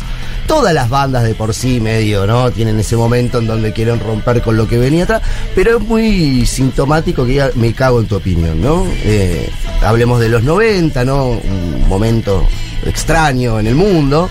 Se venía el fin de las ideologías, caía del muro. eh, entonces, parten de una premisa que, bueno, la verdad, llegamos nosotros, somos distintos, vamos a hacer otra cosa. Toda una estética rara, bueno, hay otro tema en este, en este disco que llama Sol Naranja, eh, que habla de soy de plush, plush, la remerita plush, había Sí. como, como- como una estética. Bueno, eso fue en el año 92. 94 ya eh, vamos a Trance Sombra. En Trance Sombra hay una canción, quiero, quiero ponerla. Ahí está. Que es Patinador Sagrado. Un sonido que no tiene nada que ver con lo. con- bueno, empieza a haber hip hop también, ¿no? Claro. Empiezan a rapear. Toda esta movida que existe después que aparecen los Kuriaki y después, bueno, obviamente toda esta nueva tribu urbana que. Ahí está. Ahí hubo un- un- un ¿Qué dicen acá? La verdad que no dicen nada. si te pones a ver las letras, sí. bueno. hay una cosa medio también surfer, yo eso son de Ajá. Lanús, pero hay una cosa medio surfer, skater, algo que después se ve, que eso se, se da en, la- en- en- en los jóvenes, eh, pero viste, uno, de Lanús hablando de las olas y del surf, yo, y esta cosa medio sónica de rapear con palabras que no tienen mucho sentido, eh, romper con esta estructura compositiva que se tenía en el rock nacional, ¿no? Bueno. Entonces, se da todo ese proceso y después eh, ya empiezan a cambiar. a- a- digo, el alternativo que tenemos es esto, este. Después vamos a Bronchótica, ¿eh? Que es Dopádromo. Ya el disco medio que lo dice un poco todo. Eh, y ¿Que es mitad de los Bronchótica- 90 eso? Esto ya es 90, y- ya te digo 96. que- Claro. ya te digo exacto porque es, es importante lo de la fecha. 96, sí, como bien decía. Eh, hay un par de cosas que, que dicen, enseñan la admiración por la ciencia chongo astral. Menemismo, ¿no? Acordémonos del menemismo. Eh, escudados como Playboy, bajan data especial. En un magazine graban el, pla- el plan. No, de, Muy de- 96, muy oscuro, ¿no? Muy esa época, ¿no? Tan- Luz Velito de 96. Tal cual. Disco oscuro. Tal cual. Obviamente con Gronchótica también este tema es muy oscuro. Dopádromo en sí es muy oscuro. Y después viene uno, no, no quise ponerlo. eh, porque. Ah, no, está, está, está, está. Vamos a, pasar al adversario. Eh, está el shopping primero, pero vamos a pasar al adversario. Que esto es eh, babasónica, pasan al metal, una cosa muy, muy, muy oscura. Y este tema él se lo dedica a Dualde en ese momento, porque 99, 96. Estoy flojo con las fechitas, pero porque están todas muy pegaditas. Pero 97, sí, tal cual. 97 eh, es la- cuando gana la Alianza. ¿no? Claro. Eh, se, se venía el, el gana Mejide en provincia de Buenos Aires, qué sé yo. Bueno. Ya eh, dan otra vuelta más, otra estética distinta. Pero también siguen diciendo cosas, ¿no? En su gran mayoría y más las canciones que, que- más a mí me, impactan de Babasónicos no tienen que ver por ahí con el contexto social o con lo, o lo político, lo sino con, con cuestiones más personales, que, que- son las baladas que a uno les gusta y los acompañan, pero siempre está metido ahí, siempre está diciendo algo. Si vos lo escuchás a Dárgelos en alguna entrevista, bueno, ahora hay una caja negra que hizo con Julio Leiva, hay cierta pedantería, hasta cierto cinismo también, eh, como que no tiene muchas ganas de hablar, ¿viste? Eh, pero sacás cosas interesantes. En la última caja negra me- m- fue muy interesante el tema de los algoritmos y de, de cómo ahora eh, las plataformas son más concentradas monopólicamente que, que- que los sellos discográficos de antes. Un juego de que la- los sellos aparecen después de la música, cuando antes era al revés, la música aparecía a partir de los sellos. Es, bastante interesante. Pero sí me quiero ir, después de, de, de, Babasónica, a escuchar Shopping, que es Miami, que es un disco, me parece fundamental, tanto en la vida de Babasónicos como eh, eh, en la escena musical eh, argentina. Acá ya directamente está hablando de esto, del fin de las ideologías, bueno, es el shopping, que, que las mentes nos tienen adoctrinados, nos tienen bobos. Y la tapa de ese disco es Argentina, doblado hacia el lado derecho, como si fuera un mapa, y como Misiones vendría a ser Miami. Misiones Miami, claro. Una etapa de Alejandro Ross. Exactamente, exactamente. Es también, un, eh, digo, todo el viaje del disco tiene que ver más por ahí con, con desamores o ciertos problemas con ciertas, ciertas experimentaciones en estupefacientes, pero en general, sí. La idea y el concepto están diciendo, che, mirá, está pasando esto. Y cierra con este tema, o sea, está diciendo, che, mirá, está todo mal. ¿Qué pasa después de esto? 99. 99. Hay- acá hay que decir también algo, algo interesante, es hasta este disco fueron la primera banda que metía un DJ en escena. Un DJ de verdad, ¿no? No Sí. como nosotros que pasamos música, eso no, no. DJ de verdad, ¿viste? Con vinilo, scratching, juego, DJ Pay. Eh, y fue la primera banda que propuso eso. Después todos los demás empezaron a sumar Sí. y. Entonces ya también había una conexión con lo que venía, ¿no? Eh, siempre estuvieron muy pegados a la música electrónica. 99 recién estaba empezando acá. Con la, con la- entonces siempre estuvieron, lo que vengo diciendo, a tono con lo que, Sí. con lo que iba pasando. Bueno, después viene Jessico. Sí. Después viene Jessico. Y toda esta etapa Jessico, infame, toda esta vuelta. Mucho más popular ya, ¿no? Exacto. Es el más masivo. pop. Jessico es el masivo puro, ¿no? Exacto, ahí rompen con todo, digamos, con, con Jessico, porque fue un, un- un- un disco que sonó en todos lados por mucho tiempo. Miami tenía un tema igual, Desfachatados, ¿te acordás? Desfachatados. Ese sí. fue el tema como que Es los el hizo corte. conocido. El corte, el corte. Y mm, podemos escuchar Fizz de, de Jessico, que habla de la fiesta, de, de- de toda esta cosa posmenemista. Yo creo que hay algo, por ahí es una pelota que te dice, pero hay algo del, del sushi ahí, ¿viste? Del grupo sushi, ¿viste? Con, con Fizz, fiesta de farsaste de la espuma social invitada Ah, a pasar, ah, ¿no? claro. Esta idea de la fiesta que no te van a invitar, ¿no? Eh, o la fiesta que no te dejan pasar, nosotros estamos en festivos, no, eh, que, que- que es interesante. Eh, y después viene Infame, que ahí, sí, por todos lados, sé yo, pero hay un tema también, digo, yo digo todo lo que vengo diciendo, ¿no? Todo es amor, canciones románticas, yo, pero después hay una que te dice, mira, hay una que es 11, que habla de 11.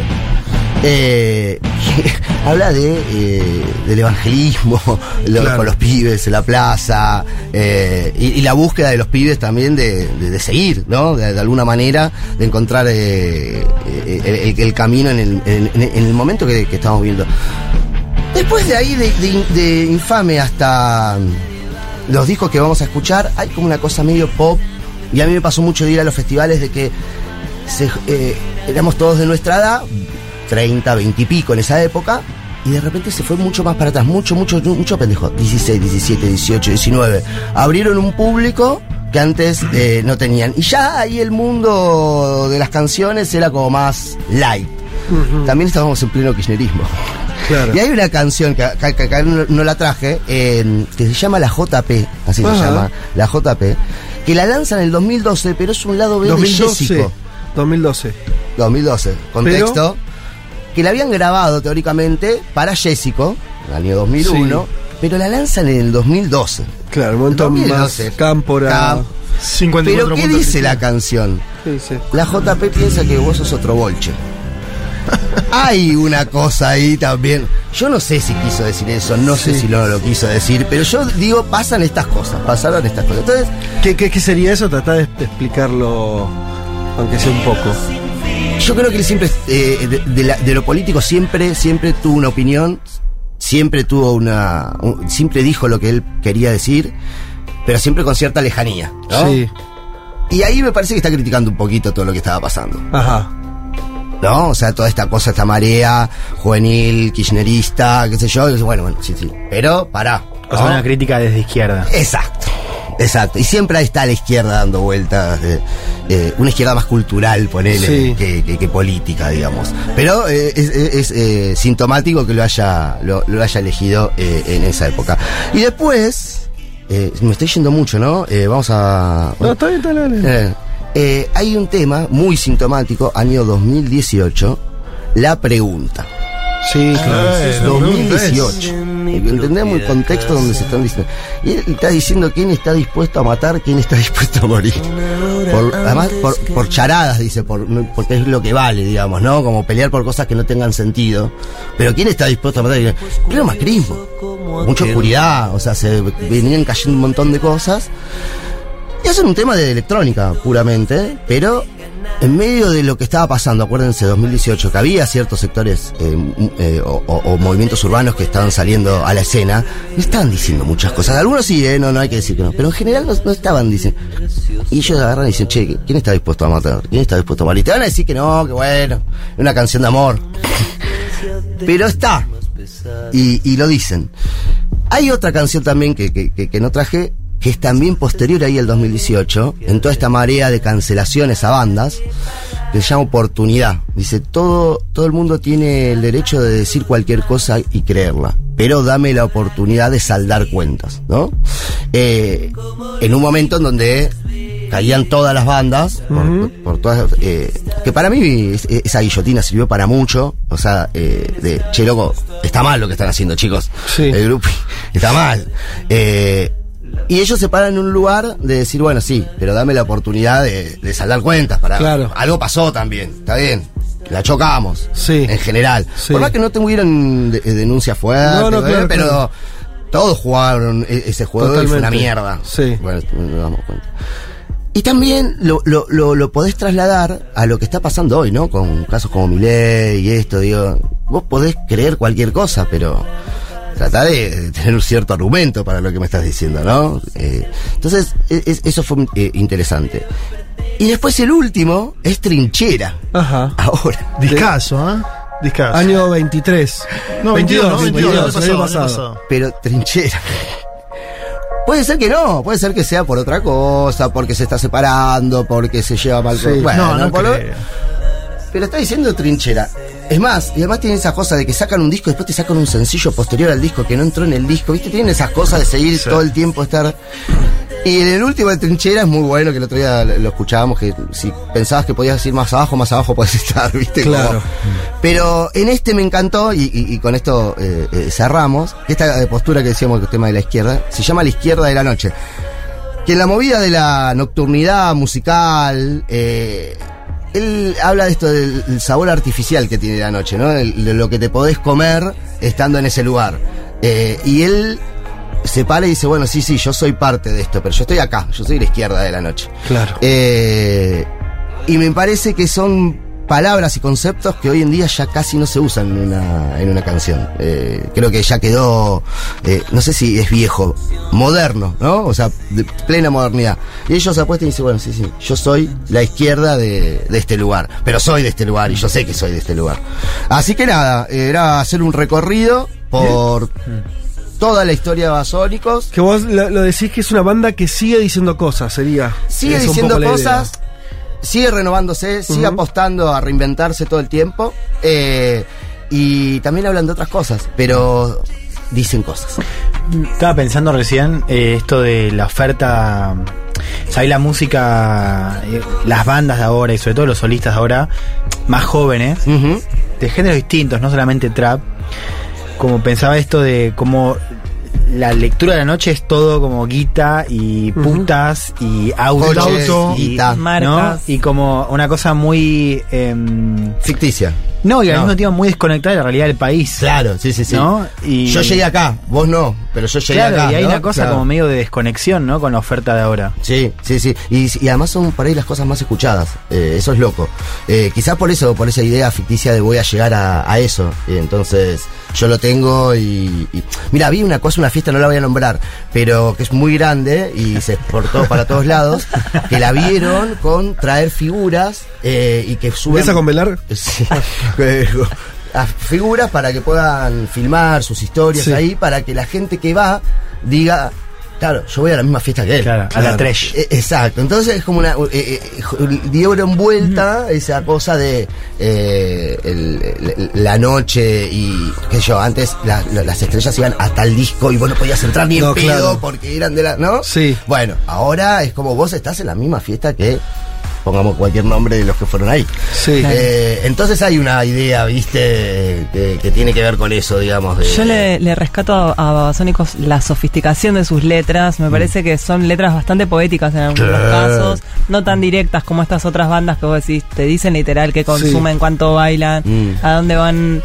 Eh, y, y me parece que tiene que ver en parte con que Adrián Dárgelos es un gran lector, es un Sí. lector de literatura, de digamos, consume mucha literatura y también lecturas muy sofisticadas, lee autores extranjeros, poetas, era muy amigo de Marcelo Cohen. Sí. Y me parece que tiene bastante que ver con eso. Y también le rescato mucho a Sónicos el elegir muy bien dónde declaran y cuándo. Tal no cual. son esas bandas que sacan un disco y aparecen en todos los medios la No. misma entrevista. No. No. Como sus intervenciones públicas también, después de tantos años de trayectoria, son muy cuidadas. No, ni hablar. Y además hablan los mismos discos, ¿no? Eh, Eso, eso es lo que decís vos. eh, eh, la difusión se, se dan por, por diferentes caminos. Y yo cuando me entero que sale- sacó el disco de Babasónicos, ni me enteré que estaban preparando el disco. ¿Se entiende? O sea, Sí. pum, aparecieron. Y con los shows lo mismo, ¿viste? Tal no- cual. No, no te enterás antes, se, se agotan las entradas. Me gusta un- una frase de vacío, el, el tema 4 trinchera, que es: La identidad no se negocia nunca y el que lo hace vive preso. Increíble. Desde que salió esa frase de La Eh. identidad no se negocia nunca y el que lo hace vive preso,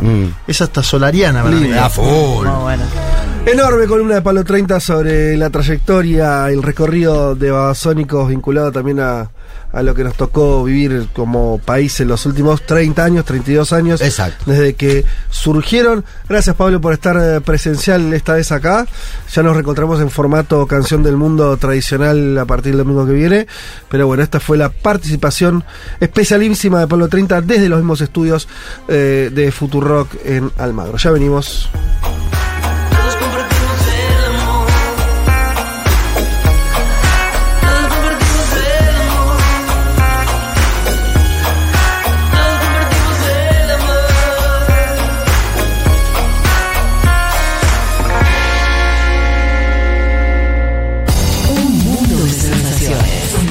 Una solución argentina para los problemas del mundo. Futurock FM.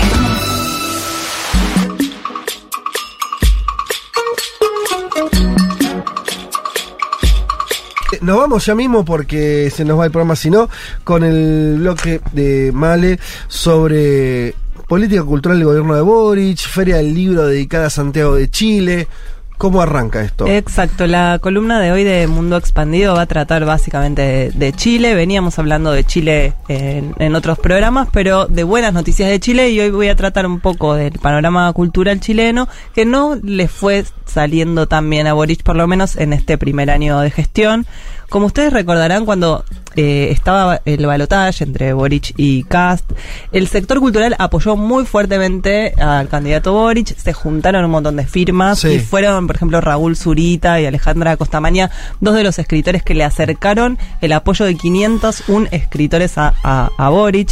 Eh, Boric, a su vez, también se había perfilado como un candidato muy lector, muy, muy interesado por la cultura. Cuando vino acá de visita, se sacó fotos en eterna cadencia comprando libros de Mariana Enríquez, ¿no? Como un tipo muy cerca de los consumos culturales medios de los jóvenes como, como él. Y bueno, una vez que, que llegó a- al gobierno, que declaró a su, a su gobierno abiertamente feminista, ecologista y plurinacional, comenzó la gestión en todas las áreas, como sabrán, con un gran gabinete, con, con muchas mujeres en el gabinete. Y una de esas mujeres era la ministra de las Culturas, las Artes y el Patrimonio, que se llamaba, digo llamaba porque ya no está más en el cargo, Julieta Brodsky Hernández. O sea, era una su primera ministra de Cultura, una antropóloga urbana que asumió con 38 años, sin eh, demasiadas experiencias en gestión pública, había sido directora de investigaciones en el Observatorio de Políticas Públicas, tenía muy buenas intenciones, pero tenía pocos contactos, poca experiencia en la rosca política.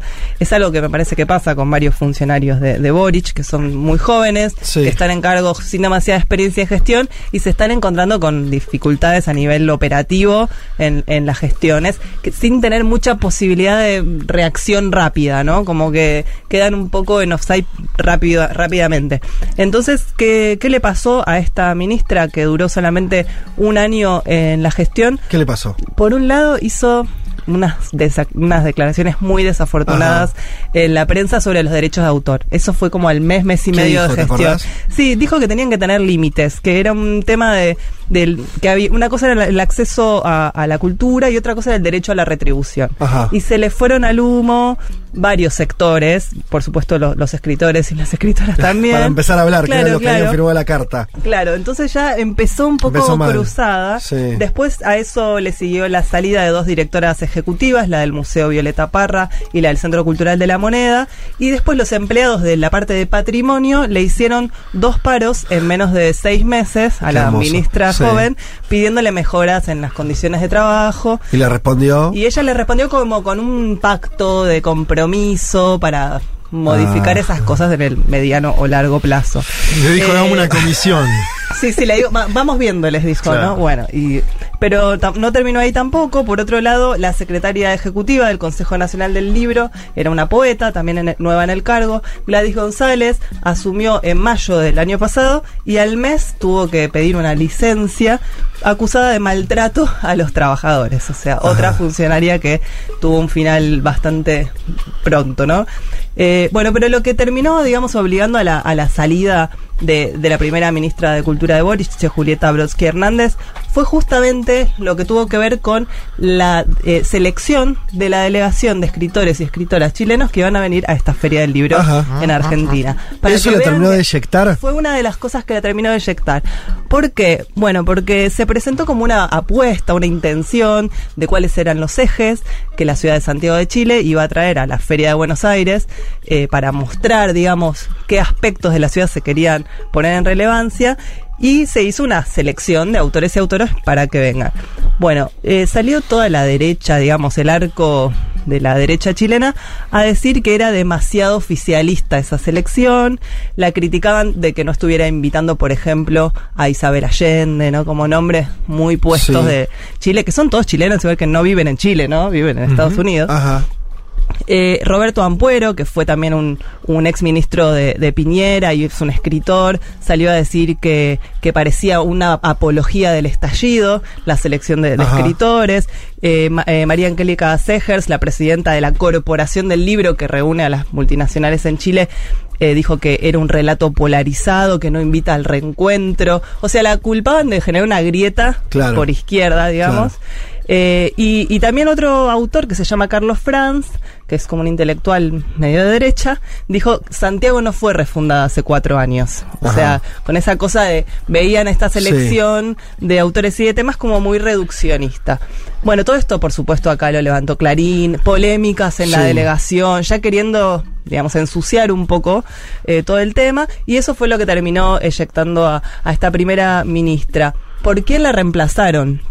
Boric la reemplazó por un hombre, por Jaime de Aguirre, es el nuevo ministro de Cultura que asumió el último 10 de marzo, y él sí es un tipo que viene con bastante experiencia, tiene más de 70 años, y fue durante 15 años el director ejecutivo de la Televisión Nacional de Chile. Ajá. Es un músico y un compositor que hace rato que viene trabajando en política mediática chilena. Eh, un hombre, eso, que bien, dice que no puede cambiar su edad, pero que sí quiere apostar a, a- a que su experiencia, digamos, haga mella en, en este ministerio. Y la verdad que la otra ministra le dejó un mejor presupuesto en 2023. O sea, el presupuesto de, de cultura se incrementó en un 16% respecto del 2022. Pasa a ser igual del 0,41 al 0,44 del presupuesto general. Se aspira que hacia el final del gobierno de Boric pase a ser el 1%. O sea, piensa en el lugar que, que tiene la cultura en los presupuestos de los países. Eh, y tiene eh, varios eh, desafíos por delante, Jaime de Aguirre, eh, sobre todo en lo que hace a este 2023, que es el año de los 50 años, de la conmemoración de los 50 años del golpe del 73 a Allende, ¿no? De qué manera se organiza una conmemoración nacional en un país sumamente polarizado sobre el pasado. Eh, y, y en una de las cosas que dijo este ministro es que hay un 73% de chilenos y chilenas que no había nacido o que era muy pequeñito Sí. cuando tuvo lugar el, el golpe de Estado y con los ejes de, de memoria, de democracia y de futuro, quiere organizar una conmemoración que sea distinta, ¿no? Como que la historia se, se tiene que reactualizar ese relato. Ajá. Eh, a la luz de- del presente de Chile y a la luz de las nuevas generaciones que van fundando su, su propia memoria. Estuvo este Jaime de Aguirre en la inauguración del jueves pasado en la feria, yo escuché su discurso, fueron todos hombres los que hablaron en la inauguración de la feria, esto lo digo entre Ajá. paréntesis, pero había la mujer era... circuló en Twitter mucho La eso, ¿no? locutora era mujer y Sí. la señora que les ponía el agua. Con En la fin. cantidad de escritoras que hay en la Argentina y en América Latina. Esto, a mí me encantó el discurso de Martín Coan, pero todos tipos los oradores. Eh, también habló eh, Claudio Orrego, el gobernador regional eh, metropolitano de Santiago, y mencionaron bastante a, a, a Bárbara Figueroa, que es la embajadora en Chile, Sí. que fue una dirigente de, de la Central Unitaria de Trabajadores de Chile durante nueve años, y es hoy la, la embajadora. Bueno, cuestión, eh, llegó la delegación chilena, llegó la feria, tienen un stand muy vistoso, tienen una agenda de actividades bastante interesante justamente por esto, ¿no? Que tienen algunos ejes eh, que, tienen que ver con el estallido, que tienen que ver con los 50 años del golpe, pero también tienen que ver con las distintas ciudades que abarca una ciudad. El Santiago disidente, el Santiago mestizo, el Santiago periférico. Eh, yo aproveché, yo estuve en las jornadas profesionales de la, de la feria, eh, donde ya había varios editores acá chilenos, y estuve charlando un poco en los pasillos, por eso no, no traje audios, porque fue más en, en off, sobre cómo veían, digamos, la actualidad de las políticas culturales de, de Boric, y varios me decían que ve- vamos bien, estamos mal, pero vamos bien, como esa, esa cosa de, de hay muy buenas intenciones, hay que ver cuánto lo dejan hacer. Eh, y algo que todos mencionaban y Sí. que es bastante impresionante es que Chile tiene un impuesto altísimo al libro. Ajá. Es del 19%. Wow. O sea, piensen que acá en Argentina No hay. no tiene IVA el Justamente, libro. no, claro. Está, Eh, está y- subvencionado, de hecho, digamos. Exacto. La- la- Y hay una ley también de precio único, que el mismo Sí. libro sale el mismo precio en todas las librerías. Bueno, en Chile eh, hay un impuesto altísimo, lo que hace que sea un objeto de lujo. Claro. Es muy caro comprar libros Sí. en Chile. Es un impuesto que es el más caro, o sea, en España es del 4%, en Portugal del 5%, El Salvador es del 13% y Chile el 19%, o sea, el más alto de la región. Y justamente en un gobierno que quiere sumar más política cultural, que más gente acceda a la cultura, tiene que poder tocar esto, sin dudas, tiene que poder hacer algo para volver más accesibles los libros, reducir o derogar este, este impuesto, porque es realmente muy retrógrado con la idea de hacer una sociedad más equitativa y más justa. Hay personas, hay familias enteras que no pueden comprar libros en, en todo el año en Chile. Bueno, y llega la delegación, les decía, eh, Chile es un país de muy buenos escritores y escritoras, desde Mistral y Neruda, que son sus dos premios. Nobel, pasando a, no sé, a, a Alejandro Zambra, eh, a, a Roberto Bolaño, a Pedro Lemebel. Ajá. Eh, Alejandro Zambra a mí me encanta, justo tiene un nuevo libro, pero no viene a la feria. Pero sí vienen eh, otros escritores muy, muy copados que les voy a mencionar algunos. Está, por ejemplo, Raúl Zurita, es un gran, gran poeta, eh, que leyó ayer en la feria, así que ya nos quedó tarde. Pero está también la poeta, cronista y artista Carmen Berenguer, que va a, pre- eh, a presentar su libro Los policías de Gabriela Mistral con Cecilia Pavón. Eh, vienen tres grandes narradores a dar tres conferencias magistrales escritas para la ocasión, que son Alejandra Costamaña, Alberto Fuguet y Nora Fernández. Ellos van a hablar de sus historias no oficiales con la ciudad. Y después hay una mesa donde vas a estar vos, Juan. Sí. Contar el estallido eh, después de varios años ya, eh, cómo, cómo se habla de la historia reciente. Vas a estar con Evelyn Erlich, con Juan Cristóbal Peña y con Cristian Alarcón el 2 de mayo. Y hay una mesa bastante... El martes. El, el martes 2, sí, sí. A las 20.30 en la sala Victoria Ocampo. Y va a haber una mesa que me, me dio ganas de ir un poco por morbo para ver qué dicen, que se llama 40 y 50. 40 años de democracia en Argentina y 50 eh, del golpe militar en Chile, en un diálogo entre Beatriz Arlo, y Carlos Peña, que es un intelectual chileno, rec- rector de la Universidad Diego Portales, columnista del Mercurio, o sea, un diálogo de intelectuales eh, moderados por Inde Pomeraniec. Y hay varias actividades de poetas mapuches, por eso me parece que es algo novedoso, que es que traigan escritores y escritoras, digamos, de lenguas no oficiales Sí. y, que, y que les den su lugar en el stand, que puedan leer su poesía, presentar sus libros. Está David Añiñir, Daniela Catrileo y Ivonne Coñuecuar en el stand de Chile leyendo también. Así que bueno, contarles un, un poco todo esto, pensar que, que justamente las políticas culturales no tienen modelos muy estandarizados Ajá. para ser aplicadas o implementadas, no es como la economía, sino que, que se necesita, Y digamos... no está claro a veces el rol tampoco, ¿no? Eso no, no está tan, de- tan evidentemente definido qué debe hacer una política cultural. Quiere decir, después te encontrás con, con hay un montón de cosas, ¿no? Pero no, no está esto que decís, me parece que está, no, no está tan establecido. Para nada. ¿Cuál es su rango de acción? ¿Qué debe impulsar? ¿Hasta dónde llega? ¿Hasta dónde el Estado puede ser un motor en el desarrollo cultural o es algo más que tiene que ser un, un lugar más receptivo donde le dé bola a lo que ya existe, ¿no? Entonces- Bueno, siempre la parte de patrimonio es una de las secretarías de los ministerios de cultura, los museos, la conservación y otra, digamos, los planes de promoción cultural, ¿no? Digo, acá en Argentina hay un montón. eh, eh, pero digo, es, es un terreno que está en permanente disputa simbólica, no Ajá. es tan clara la dirección que va tomando, sino que es algo que creo que en el juego político se va moldeando digamos, paso a paso. Eh, no- uno puede llegar al gobierno diciendo voy a ir por acá y te encontrás con estas trabas que como le pasó a la, a la primera ministra, ¿no?